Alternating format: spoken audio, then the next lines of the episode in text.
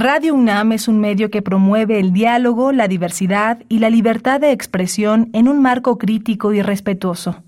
Los comentarios expresados a lo largo de su programación reflejan la opinión de quien los emite, mas no de la radiodifusora.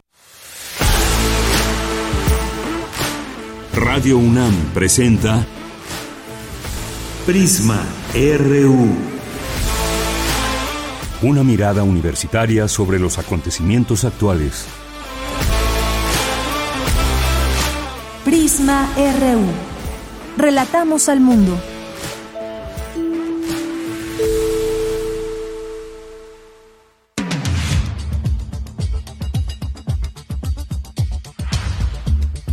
¿Qué tal? Muy, muy buenas tardes. Gracias por estar aquí. Y bueno, una tarde, una mañana que fue ahí con tres microsismos. Hay quien sintió el primero, el segundo y el tercer microsismo.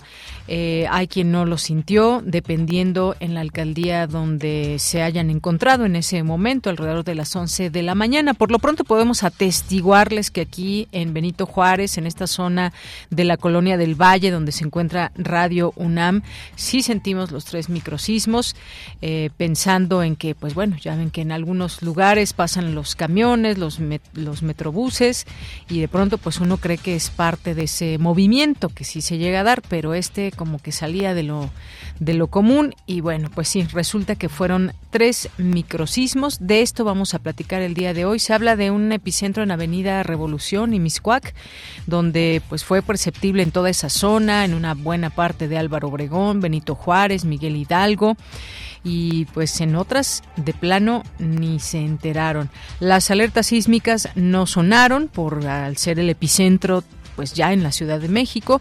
Vamos a platicar de este tema en un momento más con el doctor Raúl Valenzuela Wong. Él es investigador del Departamento de Sismología del Instituto de Geofísica de la UNAM. Si tienen preguntas, por ahí ya tenemos un, un tweet eh, que estaremos por lanzar para que hagan sus preguntas eh, aquí al experto, al doctor Raúl Valenzuela Wong las preguntas que tengan respecto a este tema. Y además, bueno, en esta ocasión fueron tres casi pues muy seguidos, con minutos de diferencia entre uno y otro.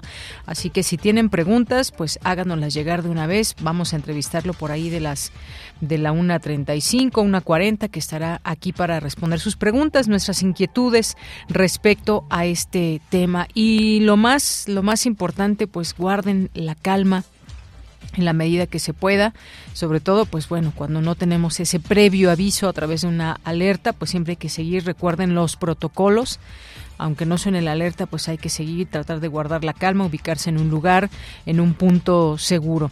Bien, vamos a hablar de este tema. Vamos a hablar también de lo que anunció el presidente Andrés Manuel López Obrador, que anunció que enviará una reforma para desaparecer organismos autónomos. Entre ellos está el INAI. Son varios eh, que le estaremos, le estaremos platicando cuáles son, cuál ha sido pues, brevemente la historia de estos organismos.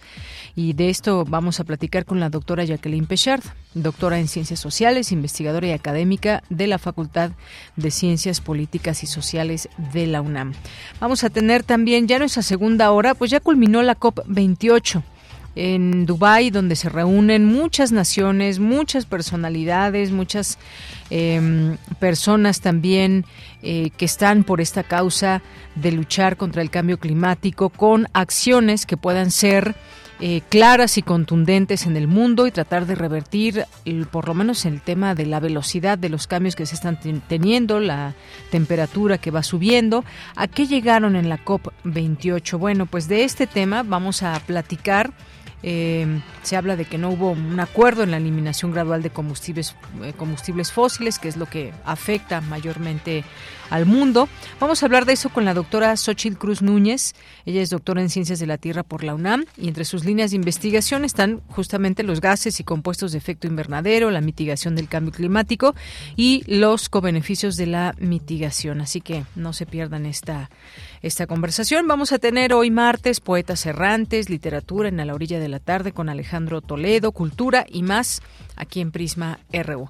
Yo soy Deyanira Morán y a nombre de todo el equipo le saludamos, le damos la bienvenida para que se quede aquí en este informativo de 1 a 3 de la tarde. Desde aquí, relatamos al mundo.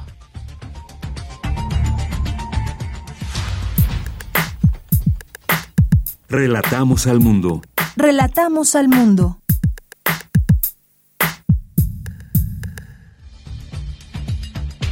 Y a la una con ocho, la información universitaria, la arquitectura es cada vez más importante para, para, promover ejercicios críticos y garantizar espacios más incluyentes, señaló el rector Leonardo Lomelí Vanegas durante la entrega de los premios Abraham Saludowski y Alinka Cooper 2022. Especialistas analizan la manera de mejorar la comunicación sobre el cambio climático, considerándolo como un problema grave que la humanidad enfrenta. En la información nacional, el Sismológico Nacional informó que se registraron tres microsismos a tres kilómetros del suroeste de la alcaldía Álvaro Obregón. El primero fue de 2.8 de magnitud, el segundo de 3 y el tercero de 2.4. Dependencias públicas pusieron en marcha el protocolo de evacuación. La Secretaría de Gestión Integral de Riesgos y Protección Civil de la Ciudad de México reporta hasta el momento saldo blanco. Entre el 11 de diciembre y la madrugada de hoy, más de 4 millones de personas arribaron a la Basílica de Guadalupe en la alcaldía Gustavo Amadero. Reyes Rodríguez Mondragón, magistrado del Tribunal Electoral del Poder Judicial de la Federación, renunció a la presidencia. Su último día al frente del tribunal será el próximo 31 de diciembre.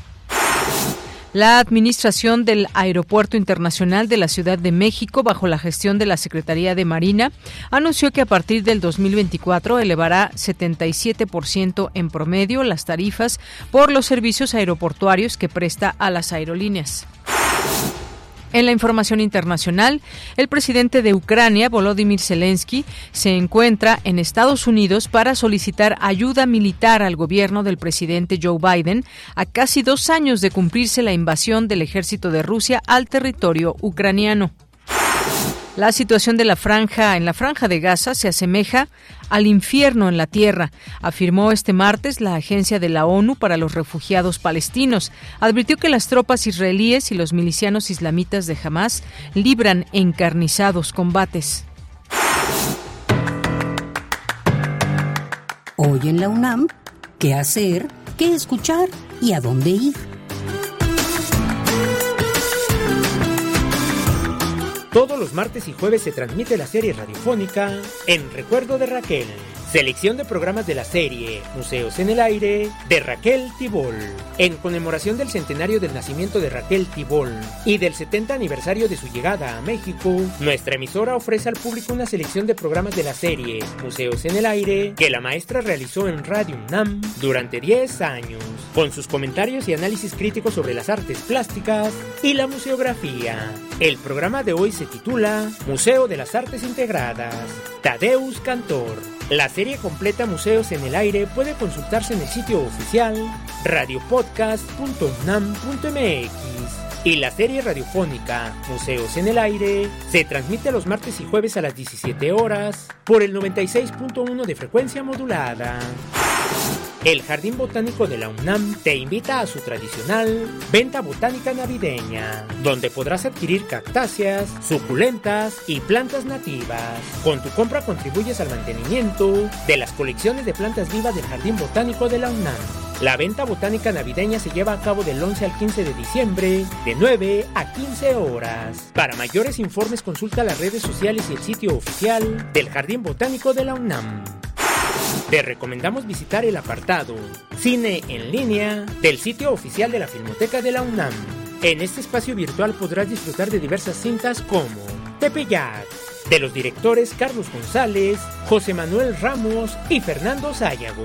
Esta es una versión restaurada y musicalizada del original de 1917. Tepeyac es una historia que gira en torno a las apariciones de la Virgen de Guadalupe. Aquí los personajes del filme se salen literalmente de la pantalla y se mezclan con el pueblo real. Es un material de valor histórico y estético muy importante que podrás disfrutar de manera gratuita ingresando al sitio oficial www.filmoteca.unam.mx diagonal cine en línea. Para Prisma RU, Daniel Olivares Aranda.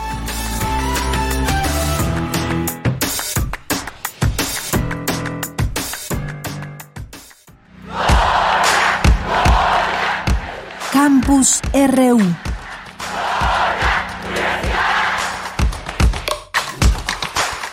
13 horas con 13 minutos. Iniciamos nuestro campus universitario en este día.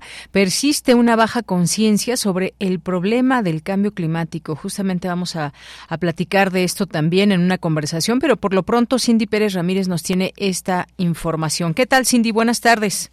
Deyanira, muy buenas tardes. Es un gusto saludarte a ti y al auditorio. La expresión cambio climático hace alusión a las variaciones a largo plazo en las temperaturas y los patrones climáticos a nivel global siendo atribuido principalmente a la actividad humana, especialmente al uso de combustibles fósiles. En este contexto, el desafío asociado a esta problemática debe ser abordado de manera pública, sin embargo, persiste como un tema que no recibe la atención adecuada. Estas reflexiones fueron compartidas por Alice Poma, académica del Instituto de Investigaciones Sociales y experta en activismo socioambiental, durante un conversatorio organizado por la entidad universitaria. El evento abordó los desafíos y oportunidades en la comunicación de la crisis climática. Y todavía desde eh, la ciencia climática y, también las ciencias sociales estamos observando que em, hay todavía una baja conciencia o toma de conciencia del problema por parte de la mayoría de la población. Y eh, también hay muchas dificultades en comunicar ese problema eh, por varias razones, por la complejidad de eh, la crisis climática, por la complejidad a veces de la ciencia climática que está detrás de, digamos, del entendimiento de esa crisis, pero también por las emociones que también esa crisis nos está generando en la mayoría de las personas como impotencia, angustia, miedo hacia el futuro. Por su parte, Elaine Reynoso Jainés, directora de Formación e Investigación de Divulgación de la Ciencia de la UNAM, dijo que lo fundamental es lograr explicar a las audiencias, utilizando un lenguaje accesible, el proceso de construcción de los escenarios de cambio climático. Pues hay que comunicar esta idea del círculo de buena voluntad. Entonces, evidentemente, eh, la solución ante la crisis climática o, bueno, o la adaptación, porque hay cosas que ya son irreversibles, pues dependen justamente de acuerdos internacionales. Bueno, tan es así que ha habido 28 POPs. Evidentemente, pues hacen falta estos acuerdos internacionales que a su vez aterrizan en acuerdos nacionales, que a su vez aterrizan en políticas ya muy locales, pero nada de esto tendría éxito sin la participación de todos los sectores de la población y en particular los individuos y al revés. Los individuos no podemos hacer nada si no existen eh, todos estos vínculos, estos puentes, ¿no? Deyanira, respecto a este tema del cambio climático, pues recientemente se publicó en la revista Science que la exposición a las partículas PM2.5 generado a partir del uso de carbón en las centrales carboeléctricas se asociaba con más del doble de la mortalidad en comparación con las PM2.5 generadas por otras fuentes. En México tenemos tres centrales carboeléctricas, José López Portillo y Carbón 2 en Coahuila y Plutarco Elías Calles en Guerrero. Esta es la información de Yanira. Muchas gracias, Cindy. Buenas tardes. Muy buenas tardes. Bien, pues hay este tema importante. Sí, hay mucho también, ahora que se está ya culminando, culminó esta COP28, mucho activismo socioambiental, es decir, personas que pues optan por la defensa no solamente pues del medio ambiente sino también que pues se puedan generar acciones y detener los cambios que están siendo perjudiciales para el mundo. Estas variaciones del clima a largo plazo que son este cambio climático y que hay muchas razones en torno a esto. Vamos ahora con Dulce García que nos tiene la siguiente información. Estudian los alcances y riesgos del chat GPT cuéntanos Dulce muy buenas tardes Así es, Yanira, muy buenas tardes aquí al auditorio de Prisma RU. Yanira, ¿será cierto eso de que el chat GPT, este chatbot de inteligencia artificial que tiene el poder de generar lenguaje humano, de manera tan natural que parece que se interactúa con él, ha llegado para resolvernos la vida? Bueno, pues puede tener una conversación en efecto de en cualquier idioma, lleva también el hilo de una conversación y hasta lo puedes corregir mientras hablas con él de tal manera que él registra eso que le corriges y lo añade a su conocimiento. A decir del doctor Adolfo Guzmán, académico del Centro de Investigación en Computación del Instituto de Politécnico Nacional, es un tipo de red neuronal preentrenada para generar respuestas. Al brindar eh, conferencia, el académico dijo, dio diversos ejemplos en los que se puede usar este chat, en lo sencillo que es interactuar con él. Por lo pronto, para conocerlo, vamos a escucharlo. Fue entrenada con un billón de palabras la de GPT-4, que es la versión comercial, usó 100 billones de palabras, o sea, no cualquier cosa. ¿Cómo probablemente trabaje? Miren, le hacemos una pregunta. ¿Cómo puedo hacerme rico en seis meses si tengo mil pesos y me falta la mano izquierda? ¿O quién será la próxima rectora de la UNAM? Esta pregunta usa su modelo de lenguaje y lo transforma en un grafo. El transformador produce varias respuestas. Pues yo creo que va a ser fulanita. Y cada respuesta tiene una probabilidad y de ahí escoge la mejor cita. En este caso escogió la de punto 46 y la convierte en una, en una respuesta. Y bueno, de mira, este chatbot es gratuito, aunque también, como ya lo comentó el académico, cuenta con una versión comercial que es muy económica, pero a decir del doctor Adolfo Guzmán, no es tan sencillo como parece. Esta herramienta puede ser también peligrosa porque genera respuestas incorrectas también. Vamos a escucharlo nuevamente. Las respuestas que da están bien en parte y en parte están mal y, y la revuelve pues y no, no tiene manera de saber, bueno, esto lo estoy inventando o lo estoy deduciendo. Yo respondo y lo que sale ya lo, ya lo dije. O sea, no sabe si lo que dice está bien o está mal. Y si nosotros le preguntamos algo es porque no sabemos. Entonces, pues nos tragamos todo lo que nos diga. Piense que es un virus es una medicina que se vende, bueno, se regala en este momento sin haber pasado las pruebas correctas y nos está tomando a nosotros como conejillo de indias. Y bueno, mira, el académico explicó que el chat GPT también da respuestas con sesgo porque se entrenaron con datos, por ejemplo, de Wikipedia que fueron realizados por personas con todas las equivocaciones que eso pudiera conllevar. Lo que no hay que olvidar, dice el doctor Adolfo Guzmán, es que el chat GPT también cuenta con nuestros datos, con los datos de sus usuarios, y que si algún intruso entra a esta aplicación y interactúa con algún usuario, pues puede fácilmente robarle sus datos. Esta es la información que tenemos. Bien, muchas gracias. Eh, Dulce, oye, apenas estábamos hace unos días comentando cómo se había sentido el temblor el pasado jueves y hoy pues tuvimos tres microsismos. No sé si tú los percibiste, dónde te encontrabas, en qué alcaldía. Así es, Deyanira, pues estábamos en la alcaldía Coyoacán nuevamente, pero en estas inmediaciones con Iztapalapa y en efecto se sintieron estos tres sismos. Eh, dos de ellos, los salones fueron más fuertes, el último ya un poquito menos, pero pues sí se dio el susto, la gente salió rápidamente de sus edificios, también se pudo notar que Protección Civil atendió lo más pronto que se pudo. Eh, no pasó del susto, afortunadamente, no hay alguna afectación fuerte, pero, pero pues bueno, eh, seguimos pendientes también de esta información. Claro, entonces en Coyoacán, colindancia con Iztapalapa. Así es. Muy bien, muchas gracias, eh, Dulce. Gracias a ti, muy buenas tardes. Hasta luego, muy buenas tardes. Hace rato que estaba nuestra compañera eh, Cindy Pérez Ramírez al aire, se me pasó preguntarle, pero nos comenta que ahí en el centro oriente de la ciudad, ahí por en la colonia Moctezuma, primera sección, eh, pues no, no fue perceptible, no se sintió en esa zona, eh, para nada fue perceptible estos tres movimientos, lo cual, pues bueno, indica que fue en este el epicentro, en esta alcaldía de Álvaro Obregón y pues algunas zonas aledañas. Así que bueno, pues esto fue lo que ha sucedido y bueno, pues preguntarles también a ustedes si lo sintieron o no, dónde se encontraban para tener esta eh, opción, este registro, el saber dónde se sintió, dónde no se sintió. Y bueno, vamos ahora contigo, vamos con mi compañera Virginia Sánchez, se lleva a cabo la entrega de los premios Abraham Saludowski y Alinka Cooper a las mejores tesis de arquitectura 2022. ¿Qué tal, Vicky? Muy buenas tardes. Hola, ¿qué tal, Deya? Muy buenas tardes aquí al auditorio de Prisma RU. Así es, pues en una ceremonia presidida por el rector Leonardo Lomelí Negas, se llevó a cabo la entrega del premio Abraham Sabludowski y Alinka Cooper a las mejores tesis de arquitectura 2022 que conjugan la excelencia académica y una integración de valores en el proyecto, el proyecto arquitectónico en el caso del premio Abraham Saludowski.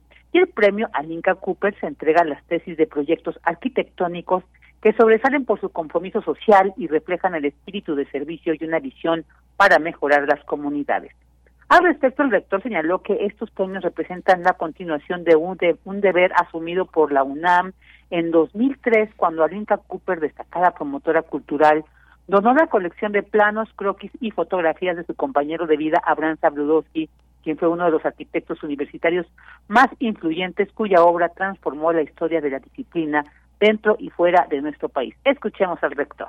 A partir de entonces, la Universidad Nacional se ha esforzado en mantener vivo su legado, resguardando y preservando este tesoro de inestimable valor que ha sido y sigue siendo fuente de inspiración para estudiantes y egresados de la Facultad de Arquitectura. La arquitectura al igual que todas las disciplinas involucradas con la forma en que los seres humanos pensamos, habitamos y compartimos el espacio social y natural, es cada vez más importante para promover ejercicios críticos y para garantizar espacios más incluyentes y un futuro menos desigual y más sostenible. Como arquitectas y arquitectos de la UNAM, estoy seguro que sabrán proyectar sus novedosas ideas con carácter y entusiasmo, haciendo así honor a una tradición más que bicentenaria.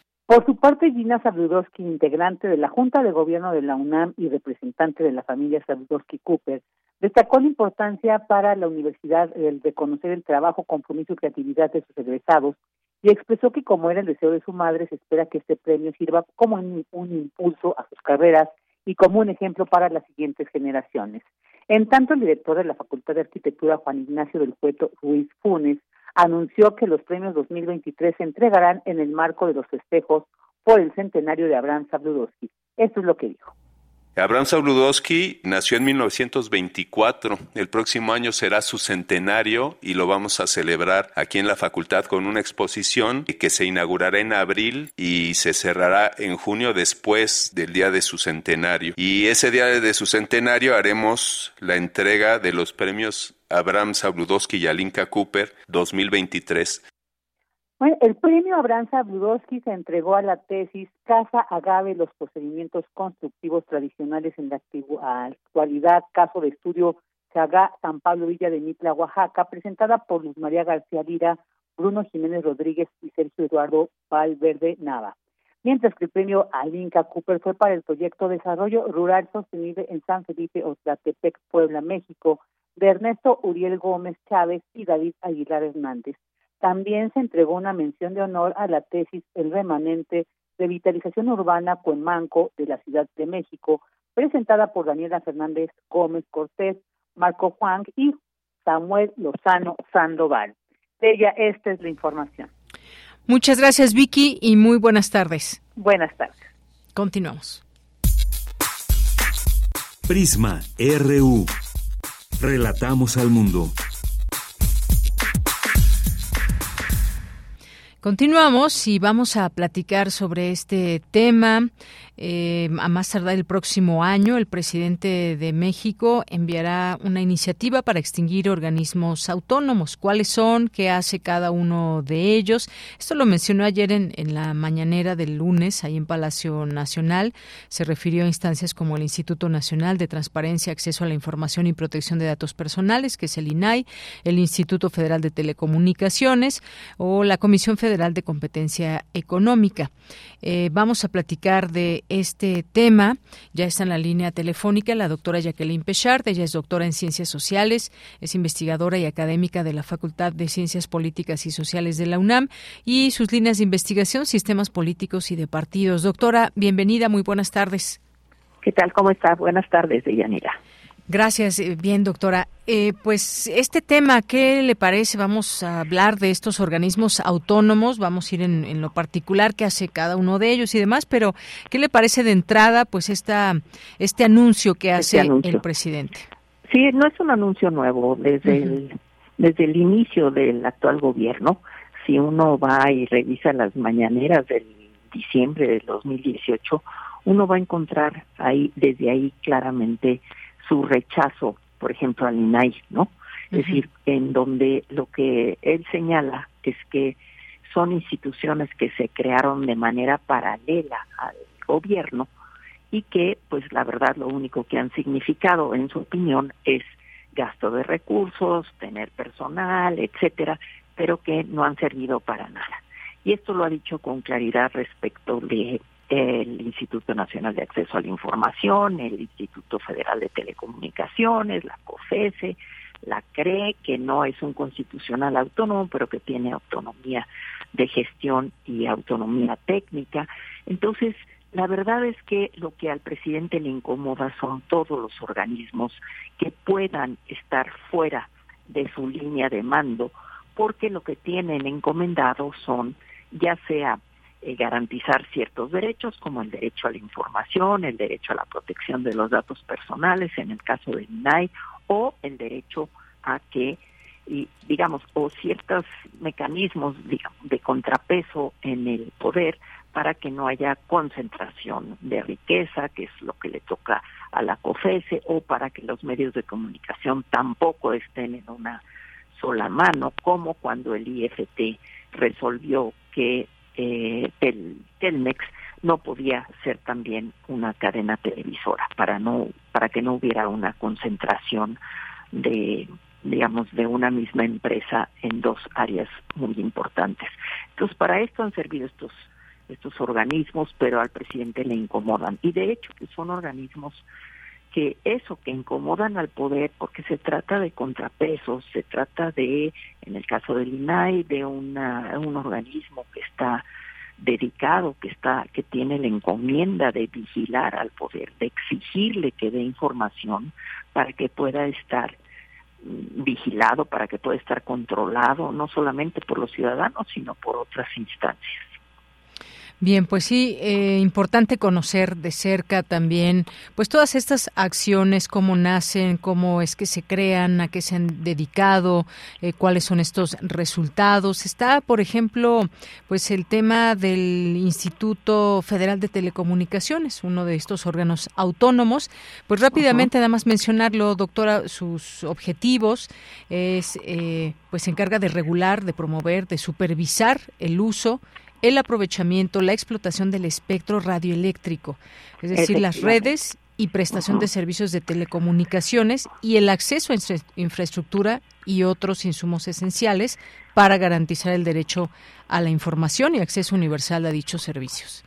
Sí, efectivamente, lo que hace el Instituto Federal de Telecomunicaciones es garantizar que haya acceso a esas, digamos, a las líneas de comunicación, a Internet, a la telefonía celular, en fin, a todo esto y que sea, eh, que se asignen todas esas concesiones, porque son concesiones, que se asignen de una manera que no haya concentración en una sola empresa, es decir, hoy tenemos no solamente a Telmex, sino que tenemos Telcel, sino que tenemos otras eh, digamos, otras empresas telefónicas las que uno puede optar o puede buscar cuál es la, la más económica, etcétera. Entonces, eso es lo que hace el Instituto Federal de Telecomunicaciones.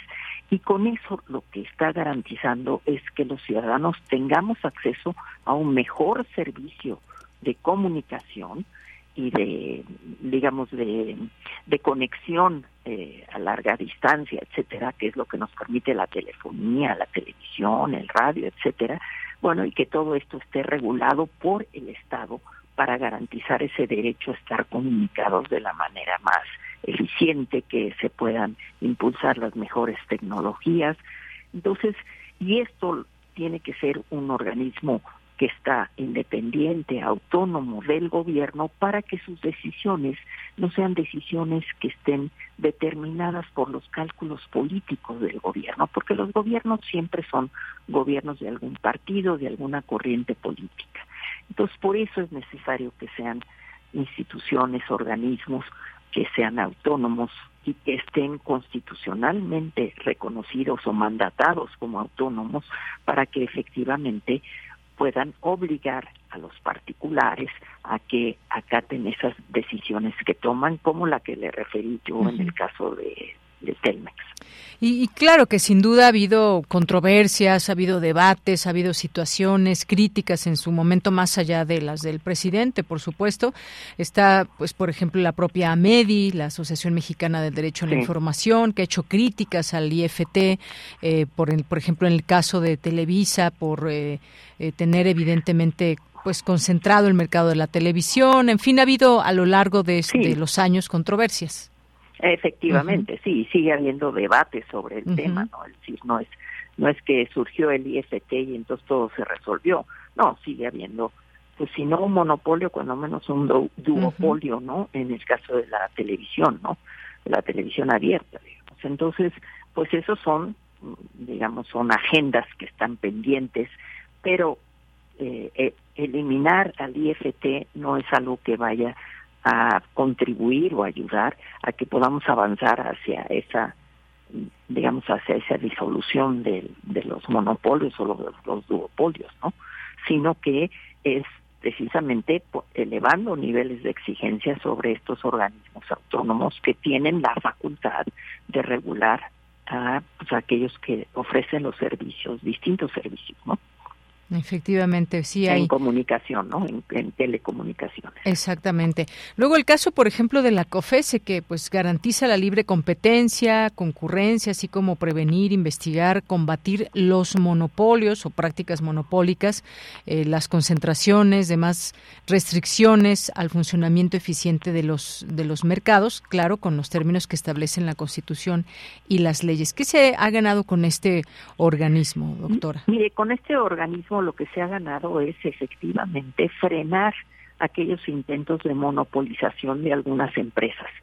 Y el, la autonomía de COFESE tiene que ver con que las decisiones sobre la asignación de concesiones o sobre contratos eh, que no sean dados a partir de cálculos gubernamentales, sino que tengan que ver con cuestiones técnicas. Y para que estas cuestiones técnicas que van orientadas a evitar los monopolios, que no quiere decir que no haya monopolios en este país, sigue habiendo monopolios, pero ya, ya hablábamos de los televisores, pero ciertamente lo que, por ejemplo, yo recuerdo una resolución de COFESE eh, respecto de la industria farmacéutica, en donde se estaban coludiendo algunos laboratorios para lograr cierto tipo de precios, ¿no? Y entonces todos iban con un cierto precio en medicamentos para evitar que pudieran, digamos, obligarlos a que bajaran sus precios para ofrecer mejores medicamentos y más baratos, más accesibles para los para los consumidores, ¿no? Para los los que requirieran estos estos medicamentos. Entonces, y así han actuado la COFESE porque lo que tiene es esa facultad de regular y de también hacer investigación sobre en dónde se está concentrando el mercado para poder hacer determinaciones y entonces decir pues no se permite que, esta empresa pueda tener en, su objeto de, trabajo eh, ciertas áreas y además sumar otras áreas, ¿no? Entonces esa vigilancia pues tiene que ser una vigilancia que esté al margen de los intereses del gobierno y de su partido, ¿no? Entonces por eso son tan importantes estos organismos como autónomos que en el pasado, vale la pena decirlos, sí, eran efectivamente parte del gobierno, pero eran tan deficientes sus sus tareas justamente porque dependían del gobierno y tenían que ver con decisiones del gobierno, pues entonces ahí lo que había pues era un conflicto de interés, ¿no? En lo que el gobierno decidía y lo que vigilaba al gobierno, pues apoyaba esas decisiones del gobierno. Por eso son tan importantes los niveles de autonomía, ¿no? La autonomía constitucional de estos organismos. Y en el caso del INAI, que es una institución que es transversal a todos los demás, pues es también muy importante. Y desde el inicio del gobierno de López Obrador ha habido una campaña en contra del INAI que ha sido consistente en digamos en el discurso presidencial, ¿no? No sirve para nada, gasta mucho, la transparencia es una ficción, lo único que es transparente es el gobierno, cuando sabemos que incluso ha desacatado el gobierno ciertas eh, resoluciones que ha emitido el INAI para que se dé cierta información sobre contrataciones, sobre el Tren Maya, sobre las grandes obras insignes de, de este gobierno, ¿no? Y sin embargo, pues claro, le incomodan al poder y entonces, pues la mejor manera es destruirlas, ¿no? Bien, pues ahí están estas eh, este tema que sin duda pues no sabemos si va a pasar ya cuando se lleve a una discusión que no pase. o a una votación necesitan reforma constitucional, se requiere reforma constitucional y pues no tienen las dos terceras partes en la Cámara de Diputados ni en el Senado, claro que siempre se puede convencer a algunos de los partidos de oposición o parte a una fracción de esos partidos de que voten con ellos. Entonces, por eso es importante que los medios de comunicación y pues todos estemos pendientes de que esto no suceda, ¿no?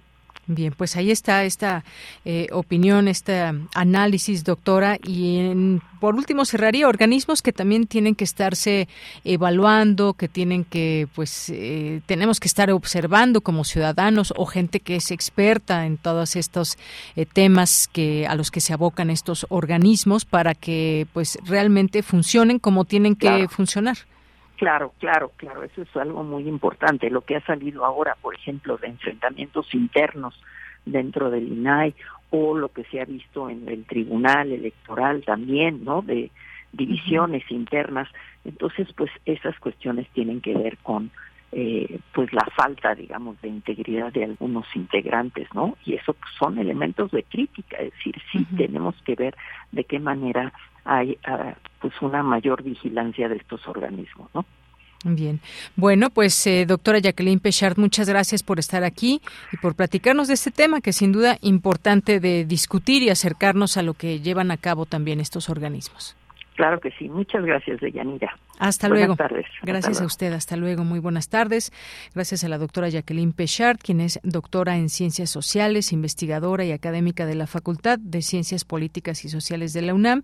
Y entre sus líneas de investigación están los sistemas políticos y de partidos. Y muy importante, por supuesto, también que nos enteremos que como ciudadanas y ciudadanos, pues nos metamos a ver, a ver qué hace el INAI, qué hace la COFESE, qué hace el Instituto Federal de Telecomunicaciones, que busquemos lo que hacen. Hay páginas por supuesto, oficiales, sus propias páginas que nos dicen qué hacen y cómo lo hacen, pero también están, pues, esta parte de, pues, críticas que han recibido a lo largo de los años y por qué son estas críticas a estos organismos, más allá de las funciones que, pues, sí, por supuesto que en sus objetivos, en todos sus lineamientos, pues no, no, no podríamos encontrar algo que sea adverso a la población, mucho menos, pero hay que, hay que entrarle a conocer cuáles son esas controversias o estos debates en los que se han visto también envueltos estos organismos y que nos generemos una opinión propia de todo ello. Me parece ahí muy importante y hay, hay casos eh, muy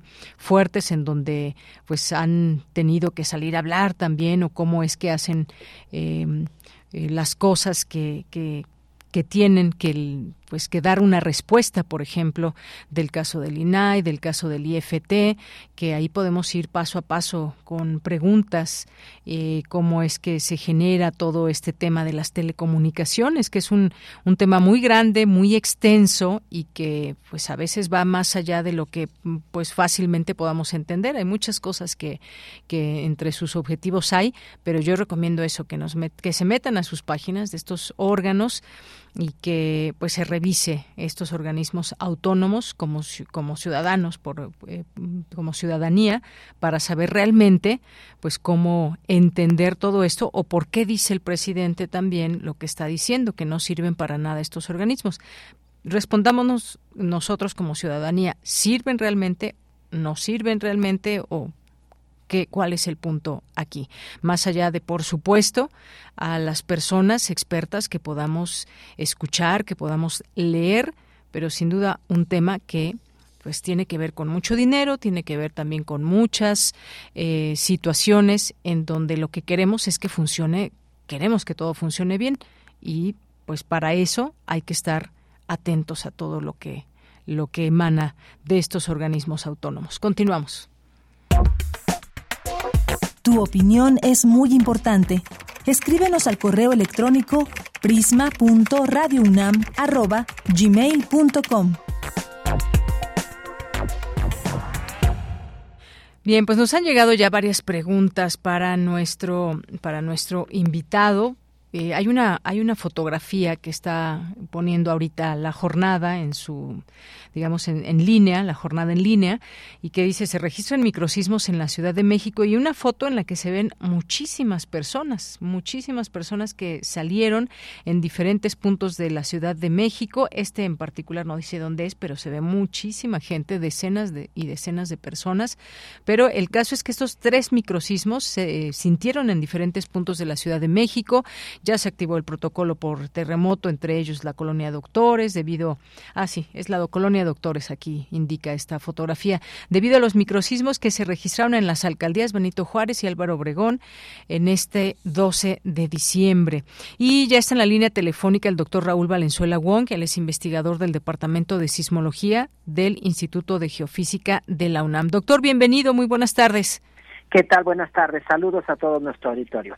Gracias, doctor. Pues bueno, en principio preguntarle qué hay de estos tres microsismos que se sintieron hay aquí en el caso de Benito Juárez, eh, específicamente en la colonia del Valle, los sentimos bastante fuertes estos estos microsismos. Bueno, por lo menos uno. La intención, la, la intensidad vemos que no es tan tan fuerte, pero sí lo sentimos. Sí, claramente. Bueno, esto, eh, bueno, digo, este este fenómeno de, de, los sismos, verdad, locales en la Ciudad de México no es no es extraño, se producen con regular frecuencia. Y si hacemos un poquito de memoria, en febrero, en marzo, en abril y en mayo tuvimos varios de ellos, particularmente uno el día 10 de mayo, que posiblemente nuestro auditorio recuerde y bueno, de mayo a, la fecha, ¿verdad? Y como que tuvimos un, lapso de, descanso donde no tuvimos estos e, estos, estos sismos, ¿no? una de las características o de las particularidades, particularidades que tienen estos sismos, pues es que son efectivamente pequeños en cuanto a su magnitud, en cuanto a su tamaño, en cuanto a la cantidad de energía que liberan, pero si nosotros nos encontramos muy cerca de donde se produce el sismo, que es lo que nosotros llamamos el epicentro, pues la sacudida sí puede llegar a ser fuerte, como lo claramente pues lo, lo constata, ¿verdad? La gente que lo que lo llegó a, a, sentir, que lo llegó a experimentar, este y en este sentido también es un poquito como a mí me gusta hacer una comparación con una con la, con la detonación de una bomba. Si nos encontramos donde explota la bomba, ¿verdad? Pues vamos a tener una destrucción total pero conforme nosotros nos vamos alejando de donde explotó la bomba, pues se, siente menos hasta que podemos estar lo suficientemente lejos que ni siquiera llegamos a sentir y no, no, no nos enteramos de que se produjo esta, esta bomba. Entonces, eh, vamos a decir que el epicentro es como el lugar donde, donde explota la bomba y entre más lejos nos encontremos, pues menos vamos a, a, sentir los efectos. Por eso hay zonas de la ciudad donde la gente no, no lo percibió, pero aquellos que, que se encontraban muy muy cerca del epicentro pues sí lo, lo llegan a, sentir pues bastante bastante fuerte. Así es. Ahora bien, una de las preguntas, ¿son estos microsismos de peligrosidad considerable o no, dado que, pues bueno, eh, fue uno de 2.8, el otro de 3 y el otro de 2.4? La verdad es que la intensidad no es tan fuerte, aunque quienes estábamos cerca, digamos, más o menos del epicentro, lo, lo sintamos fuerte, no, en realidad no es tan fuerte. Eh, sí, claro, claro, no es tan fuerte afortunadamente.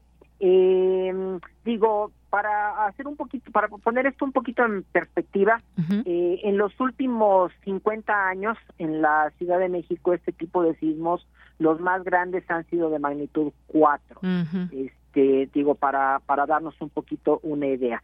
Eh, o claramente pues pueden llegar a causar daños, ¿verdad? No no importantes, pero bueno, sí daños este, si nos encontramos muy cerca de donde se está se está produciendo el, el, sismo. este, entonces, bueno, lo que podemos decir pues es que eh, afortunadamente, ¿verdad? Al menos en los últimos 50 años, pues estos sismos no han sido particularmente particularmente grandes. Es importante también eh, eh, mencionar que el reglamento de construcción que tenemos para la Ciudad de México efectivamente considera eh, o contempla la ocurrencia de este tipo de sismos con epicentro dentro de la de la ciudad, inclusive para sismos hasta de magnitud 4.5 y pues en ese sentido, verdad, pues es nuevamente hacer el recordatorio y el llamado la importancia que tiene el, cumplir nosotros con los reglamentos de, construcción, lo cual pues nos permite estar mejor preparados en el momento que se produzca un sismo, pues bueno, de, ahora sí que de cualquier característica que aquí, y que aquí en la Ciudad de México pues estamos expuestos a sentir y a sufrir de, de sismos que, que provengan de pues de muchas partes del, de, nuestro territorio nacional. Así es. Ahora, ¿por qué se dan, o, eh, la pregunta sería, ¿por qué se dan de manera tan local? Epicentro en Álvaro Obregón, o de pronto hemos tenido epicentro en alguna otra alcaldía. ¿Por qué se dan de manera tan local, doctor? Eh, bueno, claramente, eh, lo, lo, aquí lo que nosotros tenemos que, que recordar, la, la Ciudad de México está construida dentro del, del eje volcánico, eh, y digo, no solamente la Ciudad de México, ¿verdad? Sino muchas otras en, nuestro en nuestro país. Pero, la, el, por decir, el eje volcánico, al ser una región de, montañas elevadas, de, de, cerros, nosotros le llamamos de, topografía alta, de topografía elevada, pues tenemos grandes masas de, de roca este, y eso de alguna manera favorece que se, se, se, produzca lo que nosotros llamamos acumulación de esfuerzos o acumulación de energía que de algún modo pues este va a favorecer también pues, la, la, la, la existencia de fallas geológicas donde se llegan a producir estos estos sismos digo normalmente eh, cuando tenemos un sismo con epicentro en la costa del Pacífico decimos ah no pues es que la, la placa de, Cocos, que está actuando con la placa de, América del Norte, o a lo mejor la placa de Rivera, que actúa con la, la, placa de América del Norte. En este caso, estos sismos de los que estamos hablando, estos están ocurriendo todos dentro de la placa de América del Norte, este, pero bueno, eh, a final de cuentas, pues también pueden existir estas estas fallas. Normalmente son de, de dimensiones menores que las que tenemos en la en la costa, pero de algún modo pues también nos van a producir estos sismos. Y una cosa que también es muy importante mencionar, digo, en este momento yo estoy diciendo, bueno, es que estos sismos están ocurriendo dentro del, eje volcánico, es muy importante que, la población entienda que al menos estos sismos que tuvimos el día de hoy, de ninguna manera están asociados con la reactivación de algún volcán o mm. con el nacimiento de un, de un volcán nuevo. Eso sí hay que dejarlo claro. No tiene que ver, de pronto han dicho, es que a lo mejor van a ser un volcán o alguna situación de esa. No es por ahí. No, no, en, en este caso no. Muy bien. Eh, nos dice por aquí Javier Flores, dice, yo estoy laborando en la Roma Norte y no se sintió nada. Eh, dice, ¿por qué ya hay esta clase de microtemblores? Nada más sucede en la Ciudad de México o en alguna otra parte, es lo que nos pregunta Javier Flores, doctor. No, de hecho, esto, esto, estos sismos pueden producirse también, lo comentábamos, no dentro del, del eje volcánico, eh, por ejemplo, en el Estado de México, en el Estado de Hidalgo, en el Estado de Veracruz, en Jalisco, en, en Michoacán, toda esa parte donde pasa el, el, eje volcánico, tenemos también este, este tipo de sismos. E inclusive, si nos vamos al, norte del país, no sé, a ciertas zonas de Durango, de, Chihuahua, de Coahuila, de, Nuevo León, donde está la Sierra Madre Occidental, la Sierra Madre Oriental, que también son montañas pues, muy altas, este también se produce este este tipo de actividad de actividad sísmica o sea no es tampoco tan tan extraña no normalmente pues son eventos de, de magnitud de magnitud pequeña y pues digo pasando el susto verdad y a lo mejor algunos daños que hayan sufrido algunos edificios en, en, el caso de hoy, ¿verdad? Pues no, no pasa, no pasa a mayores. Así es, nos dice por aquí Jorge Morán Guzmán que él no sintió el microsismo, esto fue en la alcaldía Gustavo Amadero, y bueno, pues sí, tenemos entendido que ahí no, no, se, no se sintió. Y bueno, pues eh, también nos pregunta por aquí por qué no sonó la alerta sísmica. Ah, claro, bueno, la, la, alerta sísmica está diseñada, digo, sobre todo cuando, cuando se instaló a principios de la década de los 90, para avisarnos en la Ciudad de México de un sismo que ocurriera con su epicentro en la costa de, Guerrero. Con el paso del tiempo, ¿verdad? Se ha ampliado para dar el aviso en más ciudades y para avisar de sismos que ocurran en otras partes del, del país, en, en Oaxaca, en Michoacán, inclusive en, en, el estado de, Puebla. Este, en, y es importante mencionar aquí, esta, la alerta funciona porque cuando se produce un sismo, nosotros tenemos, o bueno, el CIRES tiene una serie de, instrumentos que son acelerómetros que están muy ubicados muy cerca de donde se produce el sismo, del epicentro, y lo detectan rápidamente porque las ondas sísmicas tienen que viajar a una distancia muy pequeña. Para llegar a la Ciudad de México, esas mismas ondas tienen que recorrer una distancia mayor. Este, y la ventaja aquí es que como nosotros podemos mandar el aviso por medio de ondas de, radio que viajan con la velocidad de la luz, pues estas van a llegar antes que las ondas sísmicas y por eso es que funciona. Es como cuando este, vemos el, destello de un relámpago y a los pocos segundos después oímos el retumbar del trueno, porque la luz del, relámpago viaja más rápido que, la, que las ondas sonoras del, trueno. En el caso particular, eh, de, los sismos que, tuvimos hoy, eh, pues los epicentros están dentro de la ciudad. Entonces ni siquiera tenemos los acelerómetros que nos van a avisar de la ocurrencia del sismo y realmente pues la, el, tiempo que tendríamos para poder emitir una alerta sería muy muy corto, que, que no lo hace no lo hace práctico. Así es, incluso, incluso entre las informaciones que han surgido se habla de que fue un epicentro en las inmediaciones de Avenida Revolución cerca de Miscuac. Y esto implica pues la alcaldía Álvaro Obregón, una parte de Benito Juárez y bueno pues esto es lo que hasta el momento se sabe. Y además con eh, digamos cómo mm, cómo podemos explicarnos uno fue 11.6, el otro 11.7 y el otro 11.9, doctor, de la mañana. Es correcto. Sí es correcto, ocurrieron en, pues en, sucesión muy, muy rápida, sí. Eh, y bueno, se calmaba después de uno, pasaba un minuto y luego el siguiente y luego entre el de las 11.7 y 11.9, dos minutos de diferencia, como que si se reactivara el sismo o no sé cómo, cómo se puede explicar eso. Sí, exacto, exacto. Digo, es, cuando, nos dedicamos a estudiar los sismos, ¿verdad? Vemos este tipo de comportamientos mm, y hay veces que entre la ocurrencia de un sismo y otro pasan, no sé, horas o días en este caso fueron unos cuantos unos cuantos minutos no este y también es es importante recordar en este sentido y lo mencionábamos no en febrero en marzo en abril y en mayo tuvimos ya algunas secuencias de sismos de este de este tipo algunos de ellos inclusive en la misma zona aproximadamente donde tuvimos el día de hoy este y estos sismos pueden durar ocurriendo varios días Digo, no quiero asustar a nadie, ni mucho menos, ¿verdad? Ay, no, doctor.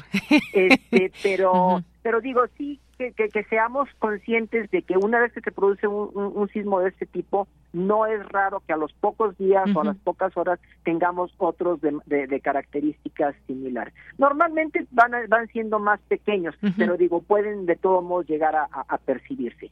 Exacto. Bueno, pues quienes nos están escuchando, de verdad, lo que dice el doctor es muy importante. No, no se asusten. Puede ver, es un comportamiento que, pues, él, un estudioso de estos fenómenos, nos lo indica y hay un comportamiento que del cual se puede hablar, pero, pues, guardar la calma en lo que cabe. Ya vimos que, aunque hayamos sentido el, jalón fuerte en algunas, en algunas eh, alcaldías o en algunas colonias en particular, eh, fueron de muy baja intensidad, ¿no? Entonces tengan en cuenta que una, un sismo de 2.8 grados, de 3, pues no implica que pueda haber eh, pues una situación grave eh, simplemente pues bueno tratar de ponerse en el lugar que sabemos que es seguro y listo pero no asustarse. Les recomiendo mucho eso. Yo recibí la llamada de una persona que estaba bueno asustadísima que casi casi puede ir al, al, al hospital y sin embargo pues no pasan no pasó a mayores. Hay que guardar la calma doctor.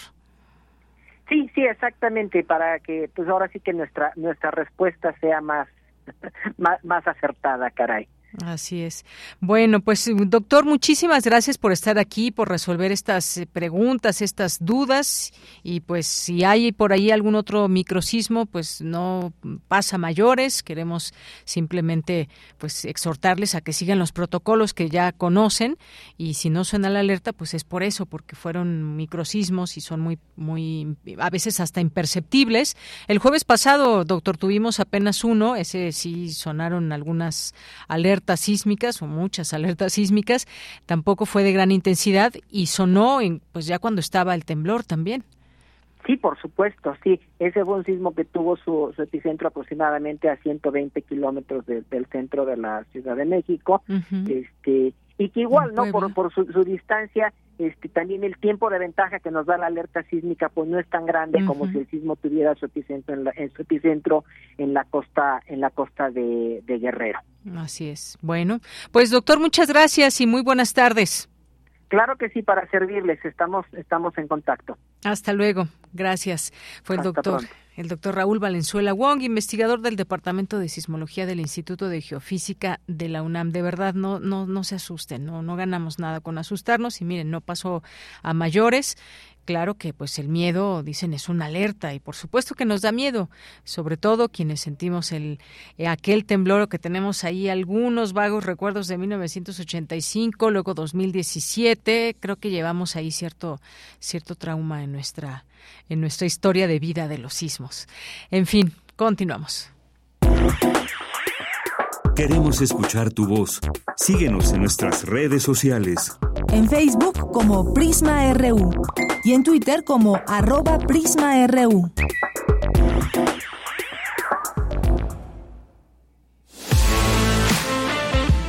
Nacional RU. Bueno, y tenemos unos minutitos muy rápidamente las, entre las notas nacionales, pues la visita de más de 3 millones, algunas notas dicen 4 millones, visitaron ayer la Basílica de Guadalupe, pues bueno, muchísima, muchísima gente que viene de todo el país, hasta de otras partes de, del mundo, y es que fue un día además lluvioso, fue muy frío, brumoso, eh, se habla de que se llegó hasta los 10 grados por ahí ya en la noche, nada de esto desanimó a los fieles de la Virgen de Guadalupe, en donde pues ayer le cantaron las mañanitas. Hay reportes donde se habla pues de esto tres millones cien mil personas aproximadamente y pues ahí vemos las casas de campaña, mucha gente que se queda a pernoctar, que llegan de muchos lugares. Desafortunadamente también por ahí hubo un accidente y bueno pues eh, esto es lo que sucedió ayer en este recinto religioso al pie del cerro del Tepeyac. Y bueno, pues el día de hoy eh, también en otras informaciones se reúne eh, Claudia Sheinbaum con el embajador de Canadá, esta parte de, sus actividades, la precandidata única a la presidencia de la República, Claudia Sheinbaum, que se reunió con este embajador, con quien dialogó sobre seguridad y las estrategias que aplicó en su gestión como jefa de gobierno de la Ciudad de México. También, bueno, pues hay actividades de parte de Xochitl Galvez y bueno, pues estamos también a la espera de lo que pueda suceder ahí en Movimiento Ciudadano y quién va a encabezar esta precandidatura, luego candidatura y bueno, pues ahí estamos pendientes de todo esto que, suceda. Eh, también, pues bueno, entre otras informaciones y del mundo, desafortunadamente, pues eh, sigue esta eh, este tema entre Ucrania y Rusia y esta guerra que se va librando. Eh, Volodymyr Zelensky ya llegó al Congreso de Estados Unidos a pedir ayuda militar para Ucrania, más, más de la que ha tenido. Ha tenido bastante apoyo militar en ese sentido, de armas y demás. Bueno, pues este martes estuvo ahí en el Congreso de Estados Unidos para presionar a los republicanos muy reticentes a aprobar un paquete con ayuda militar para su país. ¿Hacia dónde nos llevan estos conflictos? Y bueno, pues también estamos pendientes de lo que pasa ahí en Gaza, que a lo lejos, ¿qué nos llega? ¿Qué sabemos de las informaciones? Pues por lo pronto la ONU dice que se intensifica esta ofensiva en Gaza y que, y que bueno, se vive un infierno en la tierra. Imágenes que podemos ver, videos que llegamos a ver también, pues nos hablan de una situación terrible, terrible, que pues ya vimos, nadie puede parar. Desafortunadamente hay una respuesta internacional en muchos y distintos niveles, en el eh, eh, también en la parte diplomática, social, por supuesto, en muchos países y nadie, nada puede parar esta guerra. Eh, es lo que lo que vemos. Bien, pues ya son las dos de la tarde, tenemos que ir a un corte, regresamos a la segunda hora de Prisma RU. Tu opinión es muy importante. Escríbenos al correo electrónico prisma.radiounam@gmail.com.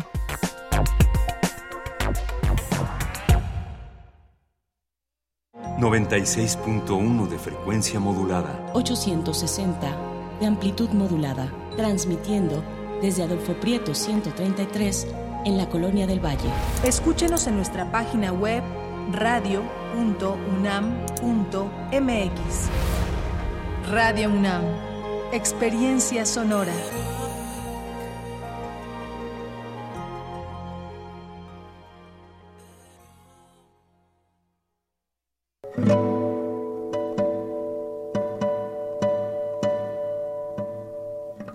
Hola, soy Ana Lara y los invito a descubrir quiénes son los compositores contemporáneos, qué escriben y quién los interpreta.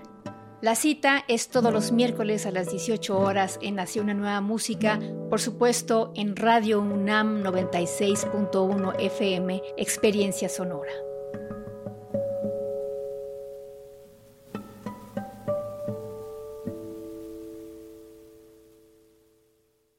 Si te agreden o amenazan para limitar tus derechos políticos. Si te ocultan o niegan información para impedir la toma de decisiones. Si tratan de obstaculizar tu campaña. Si te niegan recursos económicos para el ejercicio de tu cargo. Si minimizan tus opiniones, critican tu aspecto físico o vida personal. Si no te dejan opinar o votar por ser mujer. Es violencia política contra las mujeres en razón de género. Ante estas situaciones, el INE cuenta con un protocolo de atención. Infórmate en igualdad.ine.mx y denuncia. Contamos todas. Delitos electorales son aquellas acciones que buscan alterar los resultados en las elecciones. Nuestra misión como Fiscalía especializada en materia de delitos electorales es investigar y perseguir los delitos electorales federales. Denúncialos a la FICEL a través de FICETEL al 800-833-7233 y ficenet.fgr.org.mx. Fiscalía General de la República. Compartamos el café de la mañana mientras reflexionamos lo que ocurre en el mundo. Noticias, ciencia, arte, gastronomía y mucho más están en Primer Movimiento. El mundo desde la universidad con Berenice Camacho y Miguel Ángel Quemain. Son las 7.05 de la mañana. Lunes a viernes de 7 a 10 de la mañana, Radio UNAM. Experiencia sonora. Soy Clara Brugada y sueño con una ciudad que te cuide, con calles llenas de vida, de colores, de utopías. Creamos las utopías como puntos de encuentro para las familias, para las mujeres, niñas, niños, personas mayores y con discapacidad. Aquí la cultura, el deporte y la alegría son un derecho para todas y todos. Vamos muy bien, que siga la transformación. Clara Brugada, precandidata única a jefa de gobierno. Morena, mensaje dirigido a militantes, simpatizantes y Comisión Nacional de Elecciones de Morena. Habla Alejandro Moreno, presidente nacional del PRI. Cuando los gobiernos del PRI creamos los libros de texto gratuito, no pensamos en el partido, pensamos en tus hijos. Cuando creamos los programas sociales, no pensamos en el partido, pensamos en tu familia. Cuando apoyamos con créditos a campesinos y a pequeños empresarios, pensamos en que tu familia crezca y le vaya bien. No somos perfectos, pero los priistas damos resultados y sabemos gobernar. Propaganda dirigida a militantes y simpatizantes del PRI. 46 emisoras de 17 países de Europa, América y África. Esa es la red de Mundofonías. Música para descubrir el mundo. Todos los sábados a las 18 horas por el 96.1 de FM. Radio UNAM. Experiencia sonora. Queremos escuchar tu voz. Síguenos en nuestras redes sociales. En Facebook como Prisma RU y en Twitter como arroba PrismaRU.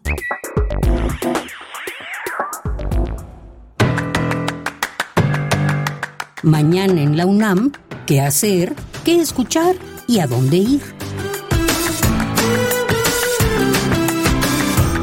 Recuerda que mañana se llevará a cabo la función del documental Fractalis para piano y orquesta de la compositora mexicana Gabriela Ortiz, dirigida por Ronald Solman y ejecutada por Ana Gabriela Fernández y la Orquesta Filarmónica de la UNAM. La cinta retrata el proceso donde esta obra musical nace a partir de la pandemia, se fragmenta e interactúa con el espacio de la sala Nezahualcóyotl. Este documental fue producido por Frida Saldívar en colaboración con Música UNAM, Cultura UNAM y el estudio de producción audiovisual Ad Arts. Asista a la función que se llevará a cabo mañana miércoles 13 de diciembre en punto de las 18 horas en la sala Julián Carrillo de Radio UNAM. La entrada es libre y el aforo limitado. La Dirección General del Deporte Universitario te invita a desarrollar actividad física en este periodo vacacional de invierno a través de diversas actividades físicas como meditación, fuerza general, acondicionamiento físico, yoga, baile deportivo, artes marciales, activaciones de la tercera edad, gimnasia, entre otras. Las actividades serán transmitidas a través de las redes sociales de Deporte UNAM. La Sala Julián Carrillo de Radio UNAM organiza el taller Voz tu Voz, impartido por Elena de Aro, egresada de la carrera de Literatura Dramática y Teatro de la Facultad de Filosofía y Letras de la UNAM. Este taller se llevará a cabo los días sábado de 11 a 13.30 horas del 23 de febrero al 24 de marzo de 2024. Para mayores informes consulta el sitio oficial y las redes sociales de Radio UNAM. Para Prisma RU, Daniel Olivares Aranda.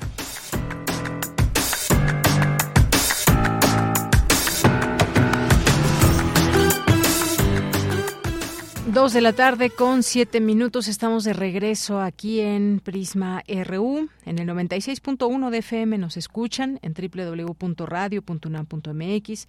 Es nuestra página de internet que les invitamos a conocer, a navegar, a descubrir muchos de los tantos programas que se tienen ahí alojados en la página de internet, que si quieren escuchar un podcast de algún programa, alguna entrevista que se les haya pasado también de Prisma, pues ahí lo pueden hacer a través de nuestra página de internet. Bien, pues muchas gracias por estar haciéndonos compañía en esa tarde, pues sí, bastante fría, una una, una tarde pues esperemos que no llueva tan fuerte o bueno, pues miren, ya ¿Qué nos podemos esperar? El cambio climático está aquí y pues muchas de las cosas eh, que hacemos perjudican el medio ambiente, pero también, pues hay, aquí en la Ciudad de México es uno de los lugares donde está, pues algo marcado sus estaciones del año, ¿no? Y pues ya estamos a punto de entrar en el invierno, así que no podemos hacer nada contra el frío. De pronto, pues vendrán tardes muy calurosas como diciembre, que el, al sol nos podemos hasta,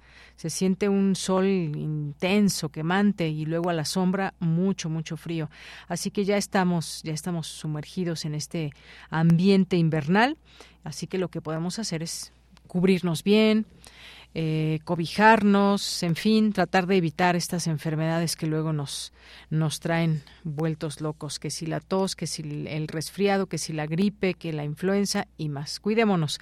Bueno, pues ya estamos de regreso y tenemos también muchos eh, comentarios aquí de parte de ustedes.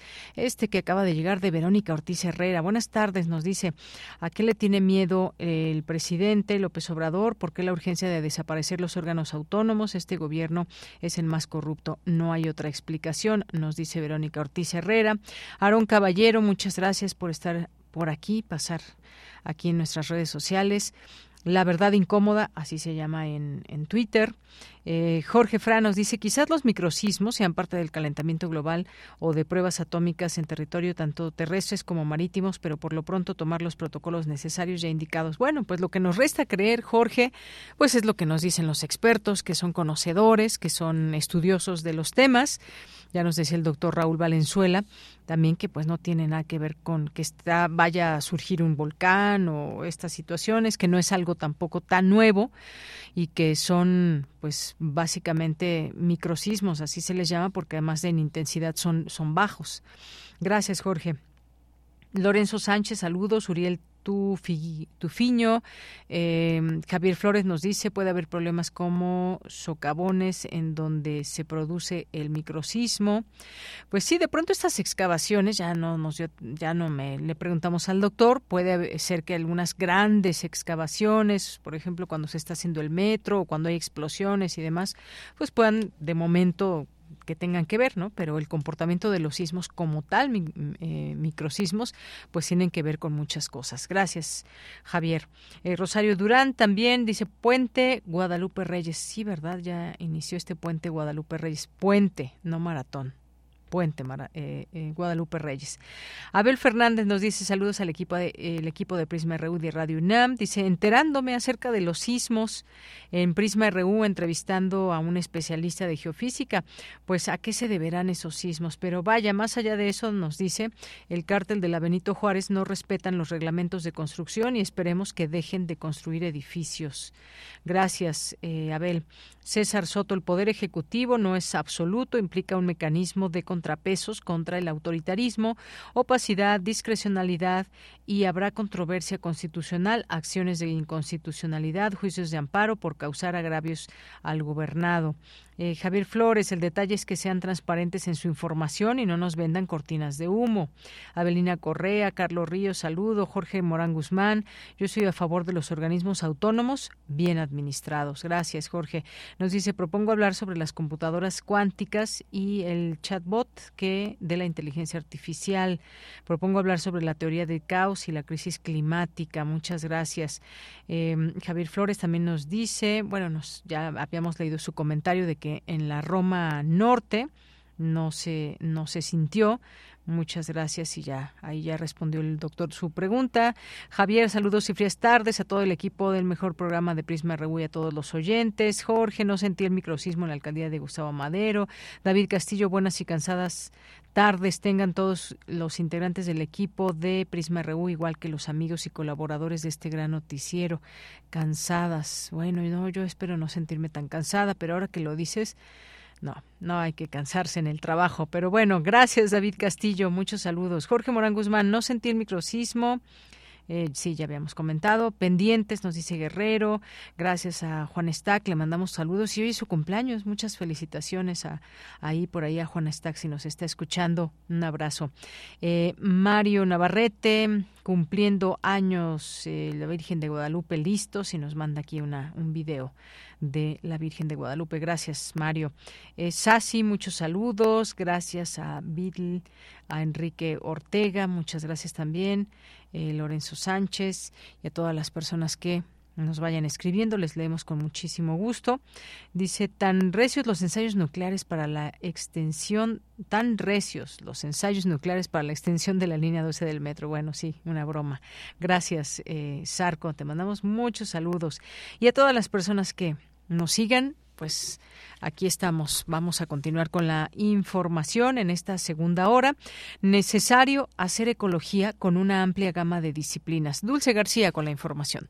Deyanira, te saludo con mucho gusto a ti y al auditorio de Prisma RU. Con el avance de la ciencia y las nuevas herramientas tecnológicas, todas las disciplinas académicas están requiriendo de más conocimientos. Es el caso de los futuros biólogos que enfrentan el reto de aprender cuestiones de psicología, economía o política, por ejemplo. Según señala el doctor José Sarucán, ex rector de la UNAM, hoy los estudiantes de biología, además de aprender sobre medio ambiente, sustentabilidad o entornos ecológicos, deben estar atentos a las políticas en la materia, administración de recursos naturales e instrumentos de la legislación mexicana para su protección. Al participar en la edición número 40 del Simposio Recursos Naturales, enfatizó que para entender el manejo de animales, plantas y otros organismos, primero hay que conocer a aquellos que viven en esas regiones. En ese contexto sugirió el establecimiento de programas interdisciplinarios de formación en diversas áreas, a fin de que tengan relación con antropólogos, abogados, economistas, sociólogos, veterinarios y más expertos para que trabajen en conjunto y puedan resolver dichos retos. Por su parte, la doctora Julia Carabias, académica de la Facultad de Ciencias de la UNAM, dijo que los estudiantes también requieren de entender los procesos causales de las grandes problemáticas ambientales actuales y sus impactos sociales y económicos, ya que generan profundo deterioro y afectan las condiciones de vida de las comunidades en general. Según coincidieron los académicos, es fundamental mantener sus valores de respeto a la naturaleza, a los derechos humanos y a la cultura. Esta es la información muy buenas tardes. Bien, vamos ahora a Radio Francia Internacional. Relatamos al mundo. Relatamos al mundo.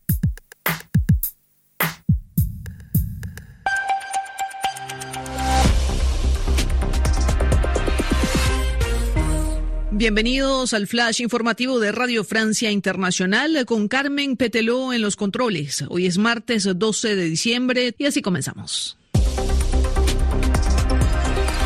Andreina Flores. La Asamblea General de la ONU discute hoy una nueva petición de cese al fuego en la franja de Gaza. Esto luego de que un grupo de embajadores del Consejo de Seguridad de Naciones Unidas visitara la ciudad de Rafah, frontera entre Gaza y Egipto, que se ha convertido en un verdadero campo de refugiados a cielo abierto, con carencias de todo tipo, de agua, de comida, de electricidad. El jefe de la diplomacia europea, Joseph Borrell, calificó de apocalíptica la situación en Gaza. La destrucción de edificios en Gaza es mayor o menor que la que sufrieron las ciudades alemanas durante la Segunda Guerra Mundial, solo para hacerse una idea de la situación humanitaria que las Naciones Unidas han estado denunciando en los últimos días. La COP28, la conferencia internacional sobre el clima que se desarrolla en Dubái, durará un día más de lo previsto. No ha sido posible encontrar un consenso entre los países participantes sobre cómo enfrentar el cambio climático. La piedra de tranca principal es el choque de visiones con respecto al abandono gradual del petróleo, el carbón y el gas. Escuchemos a Majid Al-Swahili, director general de la COP28. The point is, to get a consensus. El punto es llegar a un consenso y no queremos una formulación que bloquee las negociaciones porque necesitamos volver a concentrarnos en el objetivo, limitar el calentamiento global a 1.5 grados. El Parlamento Europeo entregó el premio Sájarov a la libertad de conciencia a Mahsa Amini, la joven iraní de 22 años que resultó muerta en detención luego de ser acusada de no cumplir las estrictas reglas de vestimenta para las mujeres de su país. También se reconoció al movimiento de mujeres en Irán que protagonizaron, recordemos, inmensas protestas después de su muerte. El presidente ucraniano Vladimir Zelensky se encuentra ya en Washington para entrevistarse con Joe Biden y senadores del Congreso esta tarde. La idea es presionar para seguir obteniendo la ayuda financiera de Estados Unidos en la guerra contra Rusia, una ayuda que la Casa Blanca estima en unos 61 mil millones de dólares y que la bancada republicana en el Congreso se niega a aprobar.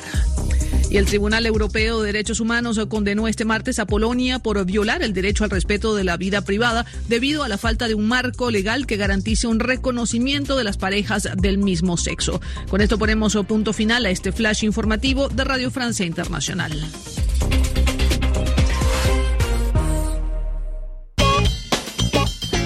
Porque tu opinión es importante, escríbenos al correo electrónico prisma.radiounam arroba gmail.com. Bien, ¿y qué ha pasado? ¿Qué pasó durante esta COP28 que se llevó a cabo allá en Dubái? Bueno, pues sin, sin, duda importante poderlo comentar, preguntar, tratar de pues saber estas reuniones importantes que tienen como fin generar acciones, eh, pues que se ponga en claro qué está pasando en el mundo y poder actuar en consecuencia. Bueno, pues el secretario general de la ONU cifró el éxito de la cumbre de Dubái en eliminar el uso de carbón, el petróleo y el gas lo, suficiente lo suficientemente rápido como para evitar un cambio climático desastroso, pero hasta ahora se han impuesto los intereses de países petroleros. ¿Qué ha pasado en todo esto? ¿Cuáles eh, son los caminos o qué se logra con estas cumbres que reúnen a mucha gente eh, de todo el mundo. Vamos a platicar de esto. Ya está en la línea telefónica la doctora Xochitl Cruz Núñez. Ella es doctora en Ciencias de la Tierra por la UNAM. Sus líneas de investigación abarcan los gases y compuestos de efecto invernadero, la mitigación del cambio climático y los cobeneficios de la mitigación. Y ya ha estado con nosotros para platicar de cambio climático en algún momento también en una mesa de análisis. Doctora, bienvenida. Muy buenas tardes. Hola, Deyanira, ¿qué tal? Aquí estamos de nuevo.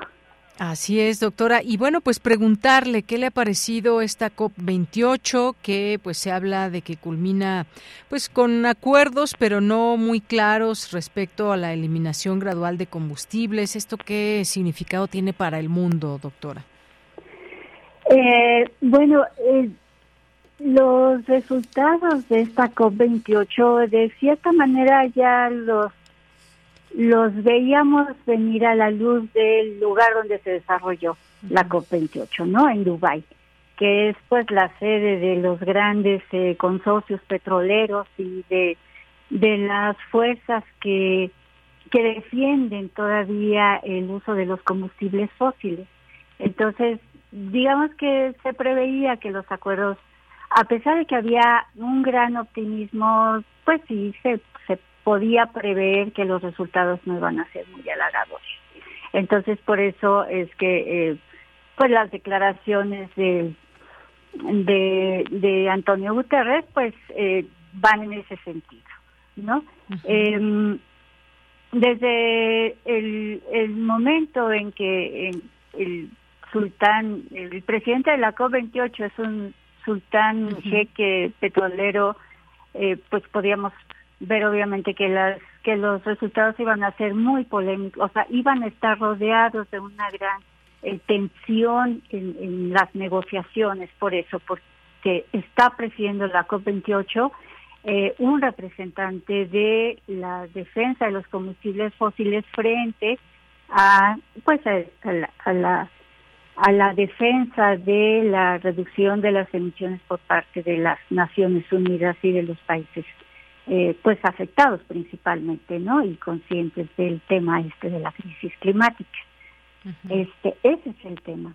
Eh, se definieron, se, se revisaron diferentes temas que van desde esta reducción ya sea gradual, lo que lo que se llama la phase out y la phase down de los combustibles fósiles. El phase out era la eliminación eh, lo más rápido posible de los combustibles fósiles eh, para alcanzar un nivel cero de dióxido de carbono, de dióxido de carbono a mediados de siglo, mientras que el phase down hace referencia a una eliminación progresiva del combustible del consumo de estos combustibles fósiles. Entonces ahí el tema era este le vamos bajando poco a poco o llamamos a los países a hacer una eh, reducción así para terminar a mediados de siglo alrededor de los 2050 con los combustibles fósiles.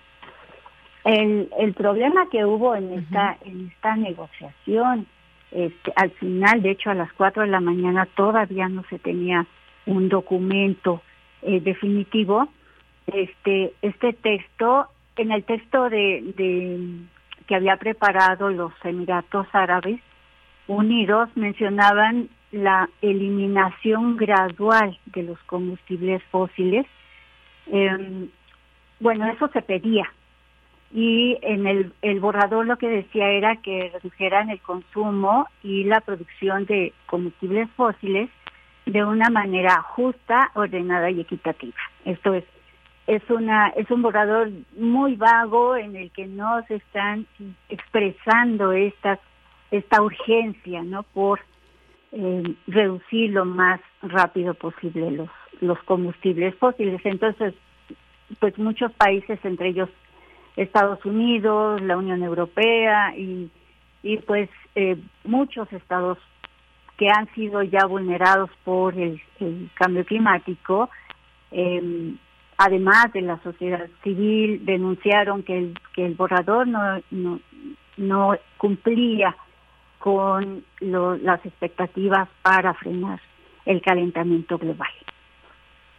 Así es. Bueno, pues todo esto es importante de mencionarlo porque hay una preocupación, me parece, en el mundo, pero ¿qué tanto sí se puede hacer o qué tanto no se puede hacer? Por supuesto que hay intereses en el mundo, hay países petroleros, hay formas de utilizar eh, pues eh, las fuentes de energía, estos combustibles fósiles, por ejemplo, un paso urgente que, que muchos países, la propia comunidad internacional han exigido, pero que no todos van a la par y que pues hay que ver también realidades que tiene cada país, ¿no, doctora?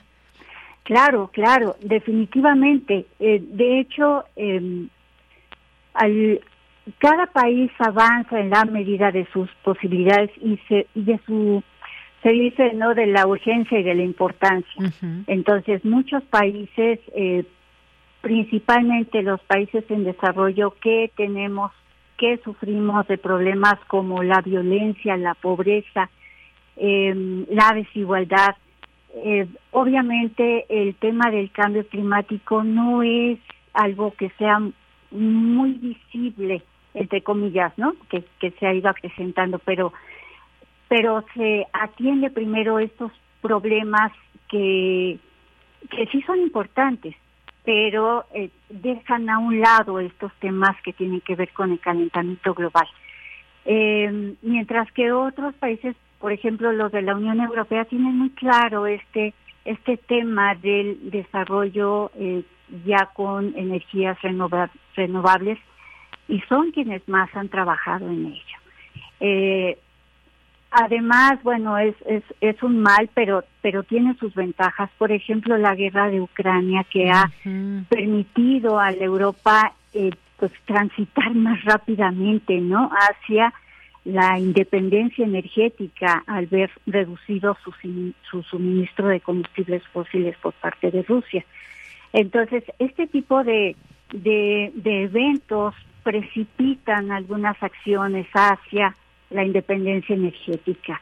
Em, a, diferencia, digamos, de, de, otros países como México, ¿no? Que tenemos una gran cantidad de recursos para explotar las, las energías renovables, pero continuamos en este, en este, eh, por una o por otra razón. ¿Por qué? Porque lo tenemos. ¿Por qué? Porque tenemos la infraestructura de usar los combustibles fósiles. Entonces, bueno, sí es, es, es un tema muy complejo en el que cada país tiene que tomar sus propias decisiones, pero tomando en cuenta que al final es la Orquesta Mundial la que está definiendo el, el, tránsito, el tránsito de la Tierra, ¿no? Hacia una temperatura que de verdad está creciendo y no la estamos no le estamos deteniendo. No se está deteniendo ni atendiendo quizás como, como se quisiera, como de pronto creo que hay países que puedan tener muy claro este panorama y actuar en consecuencia, pero pues hay quienes no, tal vez no tienen tan claro este panorama. Eh, se hicieron pues algunos borradores en estos acuerdos de la COP28. Había ocho opciones que los países podrían utilizar para recortar las emisiones. Entre ellas estaba reducir tanto el consumo como la producción de combustibles fósiles, de manera justa, ordenada y equitativa a fin de alcanzar el, el objetivo de cero emisiones eh, netas antes de 2050 en torno a esta fecha que bueno pues la vemos todavía lejana pero pues qué va a pasar eh, imaginemos unos 10 20 30 años cómo va a estar nuestro mundo otras medidas doctora son triplicar la capacidad de energías renovables para 2030 reducir rápidamente la persistencia del, del carbón y ampliar las tecnologías para capturar las emisiones de la de CO2 en la atmósfera Así es, así es. Está, eh, está en la mesa, ya se había puesto en la mesa también el tema de la energía nuclear. Em, ya entre ellos, este, Francia, Estados Unidos, eh, Hungría y los mismos Emiratos Árabes Unidos hicieron un llamado para triplicar de aquí a 2050 la capacidad de generación de energía nuclear respecto de los niveles de 2020.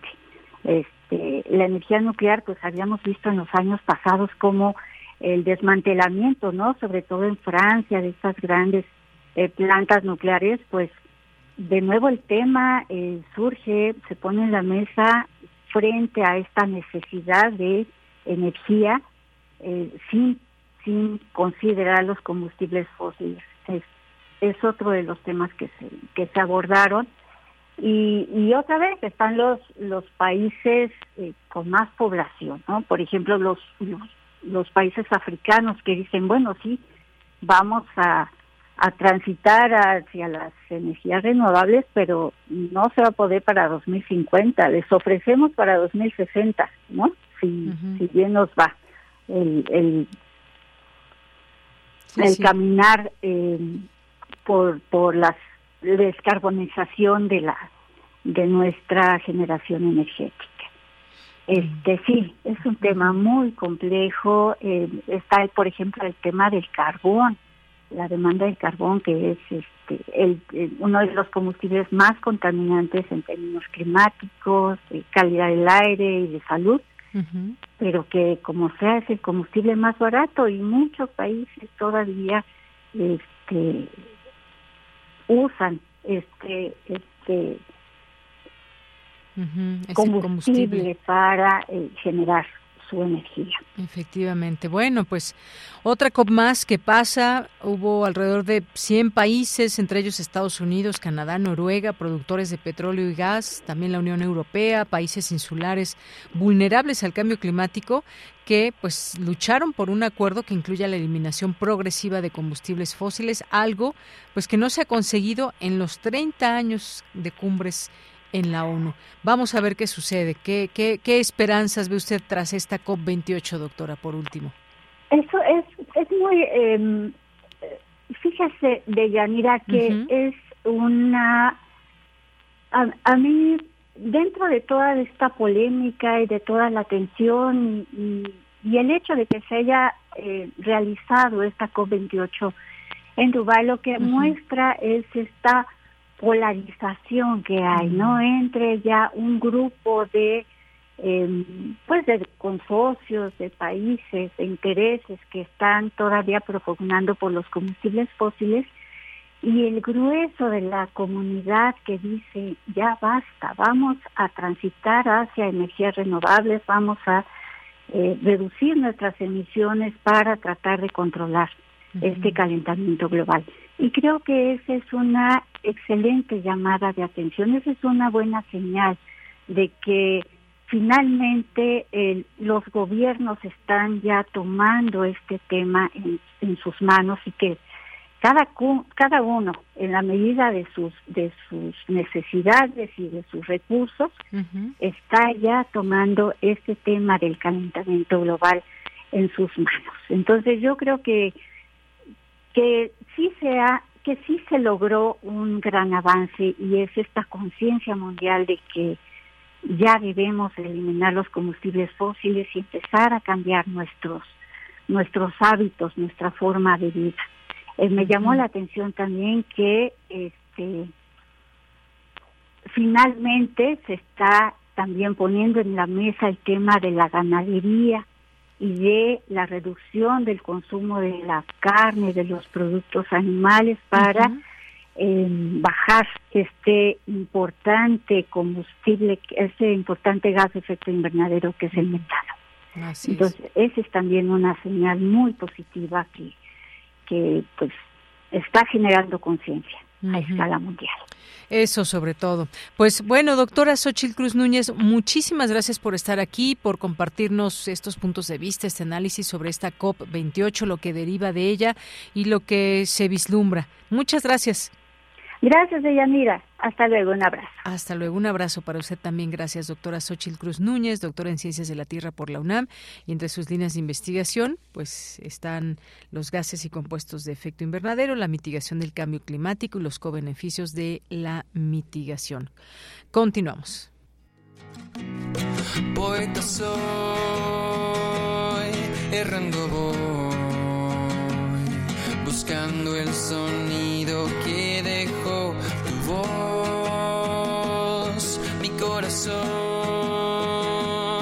alcanzando el tuyo es un destino decidido, escúchame. Poetas errantes.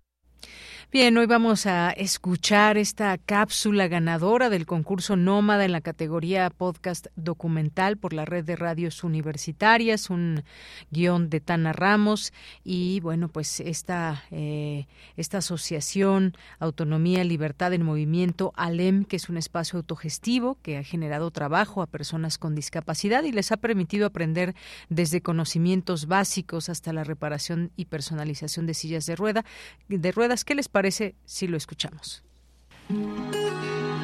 Yo era una persona convencional, era, trabajaba muy contento, eh, ya estaba yo realizado, ya tenía yo una familia. Desgraciadamente el día 11 de mayo a las 6 de la tarde tuve un accidente en una camioneta donde choqué. Afortunadamente mi familia salió con perfecto estado, gracias a Dios, y yo tuve la colapso en la columna vertebral. Él es Gabo y nos comparte un poco de sí mismo. Después del accidente, los amigos se acercaron a mí y fueron los que me impulsaron a seguir adelante, los amigos y mi familia. Del 2011 hasta el 2020 eh, tuve un trabajo de criador de gallos de pelea, donde mi familia me apoyaba y éramos un equipo por ese lado en ese empleo. Pero ahí este, tomaba, fumaba, me desvelaba, prácticamente no estaba luego en mi casa. Nunca me sentí realizado como una persona con discapacidad y como que no me, no me valoraba ni a mí mismo, o sea, yo mi cuerpo no, no, nunca lo aprecié como lo aprecio ahora. Sentirme como la exiliada que creía ser, prisionera en un cuerpo extraño, como alguien encarcelada en una tierra lejana, obligada a hablar una lengua desconocida, que pesaba en la boca, una boca llena de piedras. ¿Y de qué manera llegaste a desarrollar aprecio por ti y por tu cuerpo? Afortunadamente eh, empiezo al deporte, me invitan a los nacionales y los estatales y, y, acepto y empiezo a entrenar con personas con la misma lesión que yo, con esa misma discapacidad. Fue un giro total también por, volvemos a lo mismo, por mi propia salud. Y ellos me enseñan más a ser un poquito más sensible o, tener un poco más de empatía con la gente con discapacidad. Y entonces Alén, Enchúlame la silla, fue a nuestro municipio. Llevamos a reparar nuestras sillas con ellos. Y mientras reparaban mi silla, los obvio nos dijeron, va a llevar un proceso aproximadamente de 4 a 5 horas. Y me invitaron a participar, que si podía yo apoyar. Y claro, yo acepté. Y ahí fue donde, donde yo me enamoro de, del trabajo más que nada. Ahora yo llevo aquí trabajando ya seis meses. ¿Y qué es lo que más te llena de tu trabajo?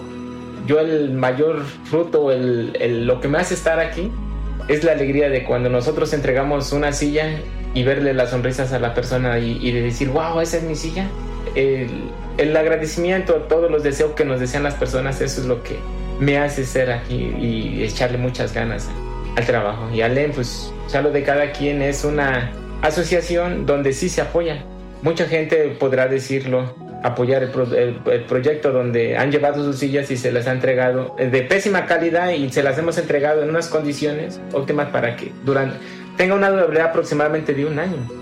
Ese cuerpo que tanto intentaron reparar, enderezar, era simplemente mío y lo amaba como tú amas a tu país, al terreno conocido, los árboles descuidados, el olor a césped cortado, hasta las flores sin nombre a tus pies. Decirle ¿no? a, las personas que están eh, a lo mejor sufriendo por la discapacidad, que sepan que no, no es el fin del mundo. El día que me dijeron que quedaba yo en silla de ruedas, se derrumbó todo porque pensé que pues ahí se había acabado todo y es mentira. Es mentira, eh, hay una vida y podemos ser felices al 100% en plena, en todo, en lo pleno, todo podemos ser felices nosotros. La persona que se encuentra ahorita en condiciones de discapacidad y no se sienta feliz, puede venir un día a visitarnos aquí, aquí lo esperaremos nosotros y que se dé cuenta que nosotros no dependemos de ninguna persona, somos libres autónomamente y, y ojalá y puedan. Aquella persona que diga que no puede, ojalá pueda y nos venga a ver y nosotros le inyectemos un poquito de adrenalina y diga, ah, sí se puede, aquí lo esperaremos y con los brazos abiertos y nunca se va a discriminar a una persona en nuestra condición. Esta es una producción de Poetas Errantes, unidos con la poesía y el corazón. Algo en ti me es muy familiar. Hay algo en este encuentro que no quiero olvidar. Poeta soy.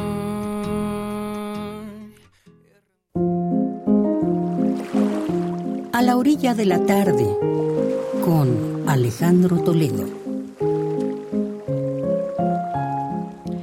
Bien, pues ya estamos aquí en a la orilla de la tarde, hoy una tarde muy fría. Alejandro Toledo, escritor y ensayista, ¿cómo estás? Muy buenas tardes. Muy bien, bienvenida, ¿cómo estás tú? Bien, con un poco de frío, pero bien. Oye, ¿tú sí te sentiste eh, los microsismos? Sí, sí, salimos corriendo aquí de la casa, estamos en un tercer piso y sí, sí. se percibió bastante fuerte. Sí, ¿verdad? Aunque bueno, la intensidad no fue tan fuerte, quienes lo sentimos sí se siente pues un, un, movimiento fuerte.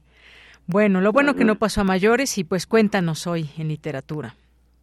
Sí, fíjate que sí luego en mis, notas universitaria, recuerdas que fui a Filosofía y Letras y luego a la Biblioteca Central, al recinto Unifaz Nuño, pero caminé por otro lado donde está la Dirección General de Colegio de Ciencias y Humanidades tienen un programa editorial que yo, yo desconocía.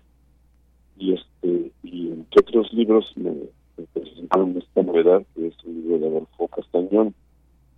Se llama Fuga Tres Voces. Las tres voces son José Luis Martínez, Alicho Macelo y Juan José Arriola.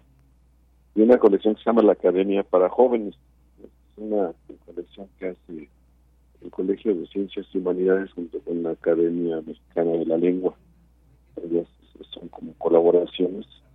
Y este libro de, de, Castañón me llamó la atención por los tres, por estos personajes que son con temperamentos en muchos sentidos afines, los tres nacidos en 1918, los tres relacionados con de alguna manera, aunque Ali Chumacero nació en Nayarit, en la Caponeta, él este, pasó gran parte de su vida en Guadalajara los tres se relacionaron con Agustín Yáñez, que el protector además editores y este y, gente que amaba los, los libros, ¿no? Son, son tres grandes personajes de la, de la literatura mexicana este, que tienen así esos, esos rasgos comunes, además de que fueron, fueron amigos, ¿no? Entonces, este, Castañón los, trató, los conoció a los tres y hace retratos de, de, ellos en tres secciones, por eso el libro se llama Tres Voces. Es, es, es, eh, común que en el libro, en la, en la, sección dedicada a José Luis Martínez, se hable de Alicho Macero y en la sección de Ali se hable de, Juan José Arreola, ¿no? porque tuvieron espacios, compartieron espacios, espacios comunes. Y, y además, pues se retrata muy bien a, a, ellos, ¿no? José Luis Martínez fue, sobre todo, crítico literario, investigador, historiador, hizo una gran biografía de, Hernán Cortés. Eh, Gabriel Said lo llamó el curador de las letras mexicanas porque tiene varios libros de historia de la literatura mexicana.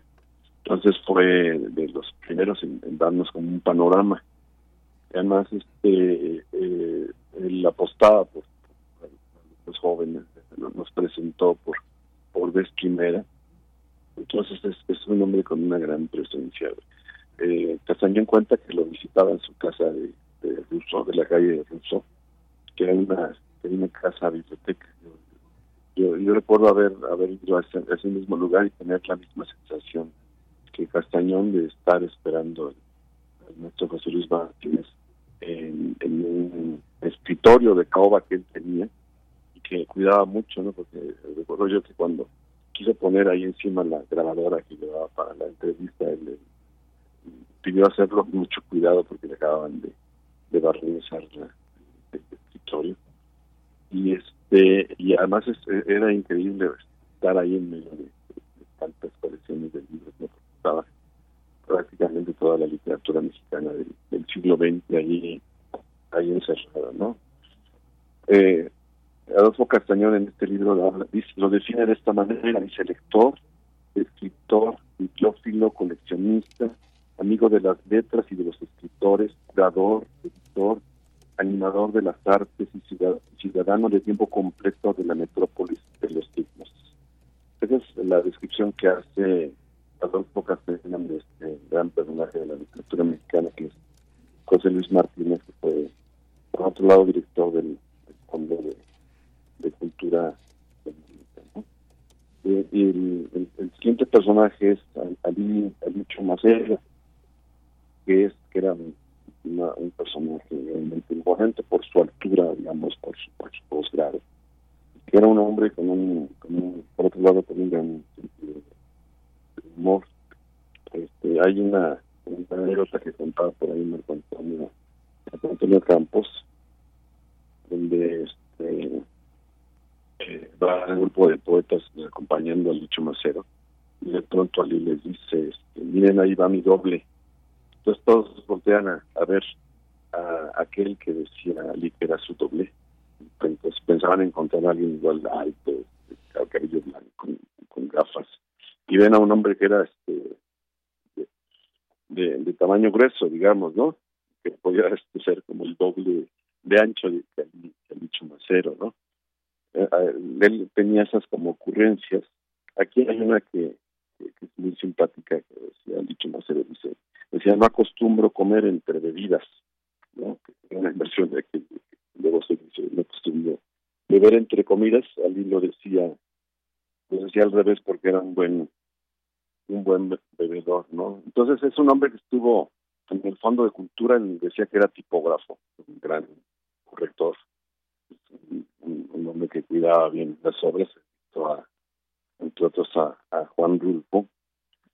Entonces este está presentado en, en, esta fuga tres voces, dice, de pronto dice Ali, una cita, en una entrevista, dice, tocar libros, ver libros, hacer libros, esta ha sido mi vida. El libro no es un objeto ajeno, se forma parte de, mí mismo. Y hay una, pues, Ali es también un gran, poeta. Es, es, curiosamente, su poesía es hermética, es, es, muy cerrada y a la vez es este, de, de, belleza, ¿no? Pero es, es, Y hay un poema que se llama Poema de Amorosa Raíz, que aparece citado en, la página de esta fuga Tres Voces, que me gustaría leer porque, es, uno de sus grandes poemas de Dicho Macero, ¿no? Dice, cuando ni aún nacía la esperanza, son los versos finales de ese, de ese poema. Dice, cuando ni aún nacía la esperanza, ni vagaban los ángeles en su firme blancura, cuando el agua no estaba ni en la ciencia de Dios, antes, antes, muy antes, cuando no había flores en las sendas, porque las sendas no eran ni las flores estaban, cuando azul no era el cielo ni rojas las hormigas, ya éramos tú y yo. Precisamente la magia de este poema es que radica en ese, cierre, porque es un poema que tiene muchos versos antes, y el cierre, lo que ata todo, es ese último verso que dice ya éramos tú y yo. Y algo, y algo cuenta así de, en, en, el libro de cuando lo escribió, ¿no? que era un poema de juventud. Él dice, siendo muy jovencillo, casi un niño, y habla del poema de, de amor, Y el tercer personaje es José Arreola, que, eh, Castañón lo describe como un filólogo radical, ¿no? realmente era alguien que amaba, las palabras, le, gustaba, que era un, gran prosista y un, pues tú lo, recuerdas, lo recordarás como un gran conversador, ¿no? los tres, los tres tienen esa, esta cuestión de, de, de que fueron muy buenos en la prosa, que quemaban las palabras, José Luis Martínez como crítico literario, como historiador, Ali como gran poeta, este, crítico también, este, hay un libro suyo que se llama Los Momentos Críticos, que, reúne tanto sus reseñas como sus prólogos, y, luego está José Arreola, ¿no? Eh, y Castañón dice de él, dice artista de la prosa y de la conversación, innovador de la lengua y de la vida literaria, seductor, educador, virtuoso del arte de la memoria dictador otoñal de las propias memorias, cuando se las dictó al novelista Fernando del Pasto, jugador de ajedrez y ajedrecista de la novela, improvisador, relampagueante, maestro en el arte de la traducción, figura capaz de imprimir su huella ardiente en la memoria oral y escrita de una muchedumbre de contemporáneos y contemporáneas, este sapientísimo portador de la voz popular que se remonta a García Sánchez de Badajoz y López. ese es el, el, tercero de ellos, son tres grandes maestros. La intención de Castañón al armar este libro es, para una colección dirigida a estudiantes de, del bachillerato, es presentar a estos tres grandes maestros y un poco llevarlos hacia sus, hacia sus obras, ¿no? Y, los presenta de una forma amable, como muy humana, como muy accesible en, anécdotas y en este, referencias a, lo que es el, cuerpo principal de la obra de, de cada uno de ellos. Entonces es, es, un libro, me parece, valioso en sí mismo y que y también es valioso por la intención que tiene ¿no? de participar en una colección que se llama la Academia para Jóvenes y este pensar que sus eh, lectores eh, a los que está digamos destinados serían este, muchachos de del Colegio de Ciencias y Humanidades y también de la Escuela Preparatoria. ¿no? Muy bien, Alejandro. Sí, sí, sí. Esa es la fuga a tres voces. José Luis Martínez, dicho Macero y José Arreola de, de Adolfo Castañón. No sé cuáles sean los canales exactos de distribución de estos libros, pero como es una colección con la Academia Mexicana de Lengua y Colegios de CCH, supongo, en las bibliotecas, en las librerías de la UNAM estará, estará presente. Es, un libro de, de este año. Y, y, quizá el próximo año te hable porque hay las colecciones que está haciendo el Colegio de Ciencias y Humanidades. Hay una que especialmente que me sorprende porque tiene como buenos títulos literarios de, de, carácter, digamos, universal, desde Kafka hasta Amparo Dávila, por ejemplo. Pero eso ya es otro, otro cantar, ¿no? Así es. Bueno, pues Alejandro, muchas gracias, como siempre, que estás aquí, que nos haces recomendaciones literarias. Y bueno, ahí está también la publicación en nuestras redes sociales para que puedan, puedan también tener toda esta información ahí a la mano. Muchas gracias, Alejandro. Bueno, y creo que te debo por ahí un feliz cumpleaños. Ah, bueno. Recientemente. muchas gracias. Y quizás a estas alturas del año ya también un, casi un feliz Navidad y un feliz Año Nuevo. Oye, pues sí, hay que aprovechar de una vez porque ya la siguiente semana pues ya son vacaciones y pues nos escucharíamos dentro de tres semanas más o menos. Más o menos, sí. Yo creo que sí. Que la pases muy bien. Igualmente un abrazo para ti, familia Alejandro. Gracias, felicidades. Hasta luego, gracias. Continuamos. Cultura RU. Bueno, nos vamos ahora a Cultura con Tamara Quirós.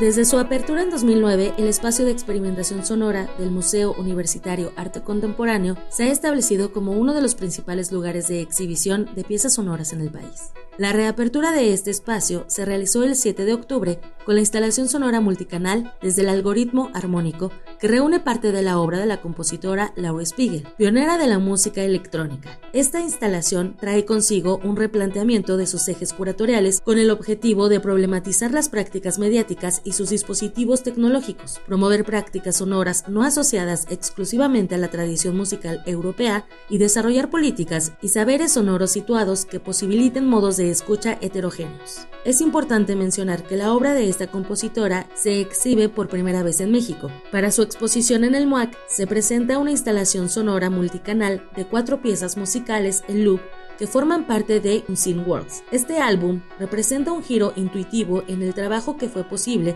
al utilizar una computadora personal y un software de composición desarrollado por ella misma.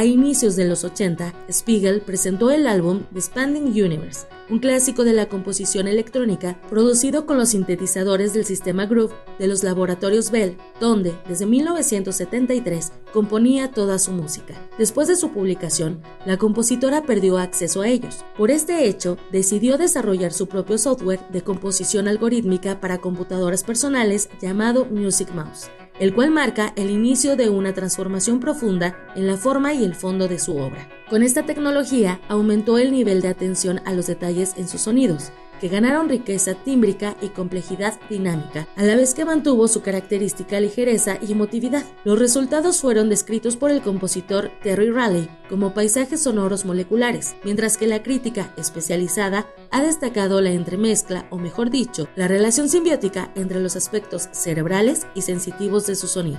Escuchemos a Guillermo García, editor, ensayista, comunicador, artista y curador de Campus Expandido, programa académico del Museo Universitario Arte Contemporáneo desde el algoritmo armónico eh, recoge piezas de la compositora estadounidense Laurie Spiegel. Laurie Spiegel es una figura muy importante para la música electrónica eh, desde los años 70. Ella es una pionera de, la música electrónica. Originalmente ella trabajaba con sintetizadores. Eh, las piezas que realizó en los laboratorios Bell a partir de esa época tienen las características de este tipo de instrumentos, pero en algún momento a mediados de los años 80, finales de la misma década, ella ya no puede acceder a estos laboratorios por lo que debe diseñar su propio software. Este es un software que se llama Music Mouse, que está ya realizado para computadoras personales cuando las computadoras personales se están masificando, por lo que nuestra propuesta y, y la propuesta para nuestra audiencia es que cuando escuchen eh, esta selección de obras que preparamos junto con Lauri, eh, van a poder escuchar de alguna forma una, eh, una influencia grande de, la música electrónica que se produce hoy en día por su complejidad tímbrica, por, por el grado de atención al detalle que tiene en, en el sonido, por la dinámica que aplica en cada, en cada composición.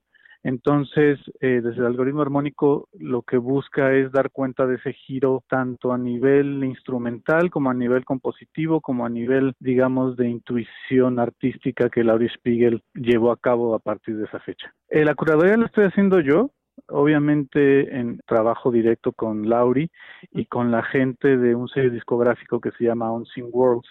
Eh, Unseen Worlds es un sello discográfico que ha recuperado su archivo desde hace algunos años. Laura Spiegel, como tantas compositoras eh, mujeres, eh, habían sido muy eh, dejadas de lado y olvidadas por el canon de, composición, tanto electroacústica como electrónica y bueno, en tantas otras áreas en las últimas décadas. y lo que ha hecho la gente de Unseen Worlds y con los que hemos estado trabajando es de a poco recuperar los archivos de, de, su obra de los últimos 50 años y por ello también a nosotros nos, nos emociona mucho poder presentar estas piezas por primera vez en México en un espacio como el espacio de experimentación sonora. El espacio de experimentación sonora del Museo Universitario Arte Contemporáneo ha dado cabida a proyectos de compositores nacionales como Javier Álvarez, Roberto Morales y Rogelio Sosa, así como internacionales como Ken Bueno y Osvaldo Macia. Escuchemos nuevamente a Guillermo García, curador de Campus Expandido, programa académico del MUAC. Yo creo que el, espacio cubrió una tarea importantísima dentro de la escena electroacústica mexicana. Eh, hay que mencionar que la gran mayoría de las obras que se programaron durante ese periodo de tiempo fueron de artistas nacionales. Esto no quiere decir que en, el, en la nueva etapa del espacio de experimentación sonora no vaya a haber artistas nacionales, por supuesto que los habrá, pero lo que sí planeamos es eh, dar una mayor apertura geográfica, pero también a nivel de estilos, a nivel de tradiciones musicales, dejar de ver eh, la música académica, electroacústica definitivamente separada de la música popular y tratar de hacer realmente como arremolinar todos estos estilos para dar cuenta de que ya no hay jerarquías en los tipos de aproximación al sonido. En conjunto con esto, nosotros también queremos plantear programas públicos muy amplios alrededor de cada exposición. Esto ya lo hacemos de alguna forma con, con las actividades que tenemos de programas públicos específicamente en el área de campus expandido que yo también llevo aquí en el museo, a través de seminarios sobre escucha, sobre sonido, sobre silencio, y lo que queremos es vincular ambas áreas para que cada exposición también tenga una salida pública, pedagógica o académica, dependiendo del tipo de exposición. Entonces se va a ampliar tanto en un nivel estilístico como a un nivel de formatos para que nuestras audiencias puedan tener acceso a estos compositores también desde un punto de vista teórico, digamos. Entonces, dicho de forma muy general, este es el giro que buscamos con esta nueva etapa del espacio. Laurie Spiegel, desde el algoritmo armónico, se encuentra disponible en el espacio de experimentación sonora del Museo Universitario Arte Contemporáneo hasta el 17 de marzo del 2024. Bien, pues nos despedimos. Muchas gracias por su atención. Gracias a todo el equipo, aquí a, a Marco, a Iván, a Denis, a Andrés, a Juan Carlos Osornio. Aquí en los micrófonos se despide de Yanira Morán. Muchas gracias por su atención. Nos escuchamos mañana en punto de la una de la tarde. Tienen aquí una cita en el 96.1 de FM. Yo soy de Yanira Morán y en nombre de todo el equipo, gracias, buenas tardes, buen provecho. Radio UNAM presentó Prisma RU. Una mirada universitaria sobre los acontecimientos actuales. Prisma RU. Relatamos al mundo.